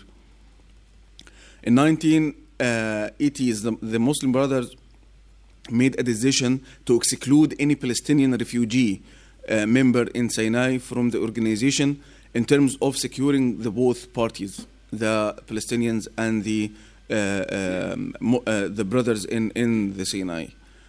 Um, regarding the tunnel smuggling, uh, which was um, um you know, which was a, a, a huge um, economic industry. Uh, it was uh, foremost family business. It is a fact that the tunnels used to uh, connect two properties of the same families who have been divided with the border fence the Israeli, um, since the Israeli withdrawal from Sinai in April uh, 1982. The families who are divided on the both sides of the borderline in Rafah are called uh, or Iqla'iyya, referring to the massacre of Citadel, uh, Al Qala'a. They are, yeah, the, they are the grandsons of the Mamluks, or another citadel in Khan Yunis in Gaza, where the rest of their relatives live actually, I, I met some some people in, in northern Sinai who uh, yani visited Jerusalem without any because Sinai was occupied by the Isra- Israeli and it was um, it was an open uh, border area for uh, um, 15 years. Uh, regarding the uh, uh, this part, a tycoon of of of, uh, of the tunnel industry is an Eglaya family called Al Barahma that both Fawzi Barhoum of Hamas and Mona Barhoum of Mubarak's National Democratic Party belong to, both of them. So it's a, it's a, it's a kind of family bond more than uh, uh, ideological or um, a political one. Muhammad Morsi came in office while Abdurrahman Shurbagi was El Arish uh, um, member of parliament. Uh, that, that period I was um, I was uh, re- repeatedly visiting Sinai to conduct a lot of field research, journalistic work, and human rights investigations and activism. Later, I saw uh, Shurbagi couldn't move east to Larish even while he was uh, a, a parliament uh, member without a local Bedouin company. So um, the, the, the the fact is, Muslim brothers didn't uh, didn't um, uh, moved east to El-Arish, uh, both uh, socially and politically or ideologically. the the last point they they extended to was El Arish, not Sheikh Zuwaid, not Rafah, and it, it, it has a lot of a lot of tribal and and uh, uh, local uh, يعني, concerns about um, an urban uh, family member uh, from Al Arish moved to uh, visit Sheikh Zuaid and Rafah or to stay there without any without coordination with the locals local hosts. When the first massacre of Rafah took place in August 2012, killing 16 soldiers while breaking their fast in Ramadan, Morsi wanted to show his power and stringency. He visited Sinai and announced that he was going to lead the field operations himself. The operation called Eagle 2 or Nisr 2 didn't take a long time, but it was uh, relatively violent enough to kill uh, and burn a cell of five jihadists, uh, alongside with some violations against uh, innocent civilians. I say relatively uh, violent because the, uh, the locals who strongly welcomed the military deployment replacing the police forces on um, uh, uh, 28th of January 2011, the third day of the uh, revolution, saw some military heavy arms running away, followed by a, um, a vehicle uh, uh, carrying a cannon driven by a jihadist. They made fun on the operation, I mean the locals, uh, changing its name from Eagle 2 or Nisr uh, Itnain to Nisreen, uh, which is a female name. And uh, the, the army felt humiliated and madly revenged later. Morsi was going on, on, on his trial um, uh, to show power and, and wisdom, a balance between power and wisdom. He sent an envoy from uh, Dawah Salafiyya, uh, Alexandrian Salafiyya, to negotiate with the leaders of Salafi jihadist groups. He was accompanied by a military senior officers and met all of them, uh, all of the uh, um, Salafi jihadist leaders in, uh, in a mosque in Sheikh Zuwaid town where they swear not to know anything about the attack. But when uh, he mentioned uh, uh, he or the general was accom- accom- accompanying him uh, that the old security policy might be brought again, they quietly responded, uh, threatening the delegate with a surprising reaction in Cairo in the Ni- and, and the Nile Valley. To prove seri- seriousness, they told the intelligence senior, uh, senior officer about a cell in Nasr city, close to the military intelligence head- headquarters. They showed being in, in, informed about a group that was preparing to support the Syrian armed uh, revolution um, late uh, to, uh, 2012 before turning to a civil war. Actually, the, the cell was arrested and jailed, and the uh, military intelligence be, be, began, began to uh, take them serious. Seven weeks before Morsi's ouster, seven soldiers were kidnapped in, the, in Sinai to demanding uh, uh, fulfillment of the uh, repetitive promises to release non-convicted uh, Salafi jihadists from Sinai. Many political, many political affairs were changed that time, and uh, presidency couldn't send an official uh, envoy, and the representatives infiltrated the security siege to reach okay to reach the, the border zone uh, uh, secretly. At that time, an internal conflict between two military wings emerged. The, the military intelligence voice of reason was committed to wise crisis, uh, uh, a, kind of wise crisis management, while the voice of arm, the Second Field Army, was eager to revenge and, and to fight.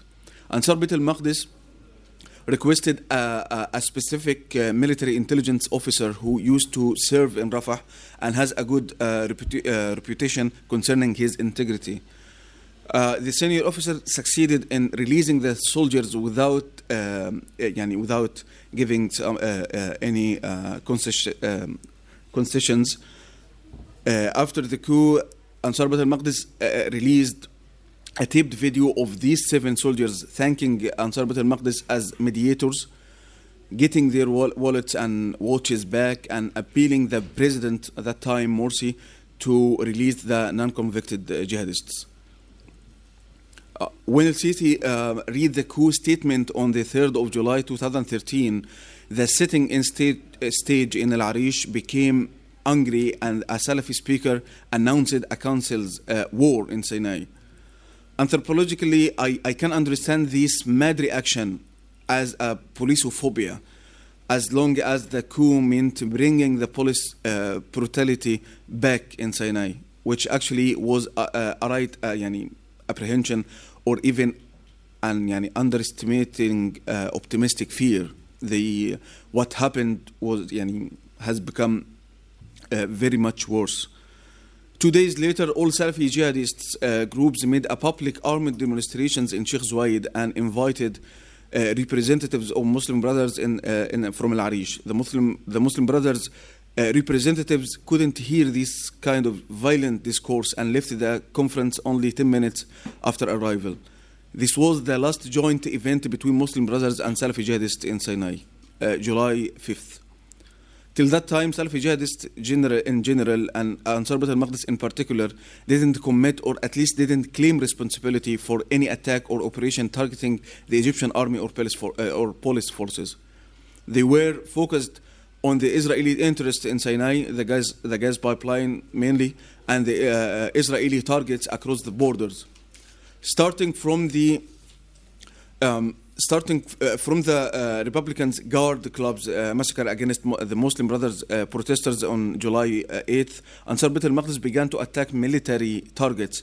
The new operational trend has been reinforced by the following violations and political crimes. Ansar Bait al-Maqdis propaganda started to change its discourse regarding uh, regarding the military. Um, the, the, the the field updates in Sinai and um, interacted with the political security events in the Nile Valley, and Ansar Bait al-Maqdis went beyond accusing the Egyptian army uh, of treason and loyalty to Israel. Ansar Bait al-Maqdis statements started to accuse officers' faith and called them kuffar, disbelievers. It evolved to takfir uh, towards our against cons- uh, conscripts in less than uh, 15 months after a sharp denial of killing Muslim soldiers in the first massacre of Rafah uh, that was cle- uh, uh, clearly said in a taped video released in late 2012 with criticism uh, on Muslim brothers' uh, choice to democratic path uh, they radically refuse. So, um, in conclusion, the um, Ansar al-Maqdis leaned to to ISIL to Daesh and then shifting officially to to Daesh. And uh, back to the main question. Actually, uh, uh, there are um, three scenarios of this fictional question. If if the Muslim brothers are, are still in, in power, it, it might be a scenario. The first scenario, uh, still um, a conflict or a rift between the Muslim brothers and army the second scenario is a deal between the Muslim brothers and the, the Egyptian army, excluding uh, the uh, operational uh, level in, in Sinai. The third one, a deal between Muslim brothers and uh, um, and the army, including the Sinai. In the first in the first scenario, I uh, يعني I um, assume that uh, uh, it, it will it will it would remain uh, uh, uh, uh, under the, um, the, the conflicts uh, in, in between the internal wings in the in the army regarding how they could deal with the the threats um, between mainly the military intelligence and the second field army, and it it, do, it doesn't go far away from the second scenario uh, if we uh, if uh, a deal between the Muslim brothers and the army يعني, might be uh, uh, agreed on uh, okay okay that's last sentence uh, and the, uh, the the the last um, يعني, the last scenario if the Muslim brothers and the army agreed on uh, a deal or on a strategy regarding what is going on in Egypt in general and in uh, including Sinai in particular. I, I argue that it, it was just a, um, uh, uh, a step forward. Uh, the uh, the uh, what Morsi started to or tried to to do after just two months after he came in in, in office, and to to to lean to the army in his violent uh, tackling on the security issue in, in Sinai Uh, not leaning to the uh, uh, the jihadists who, who, are, who are actually uh, very hostile in, this, uh, in, in their discourse against the Muslim brothers. But it didn't uh, um, it didn't يعني became clear in the beginning, but it it it, uh, it became so uh, after that w- when they re- uh, when they announced that they see the uh, Morsi uh, is murtad and kafir and, and so on. I'm sorry for. Thank you so much. It's a shame that we are running out of time.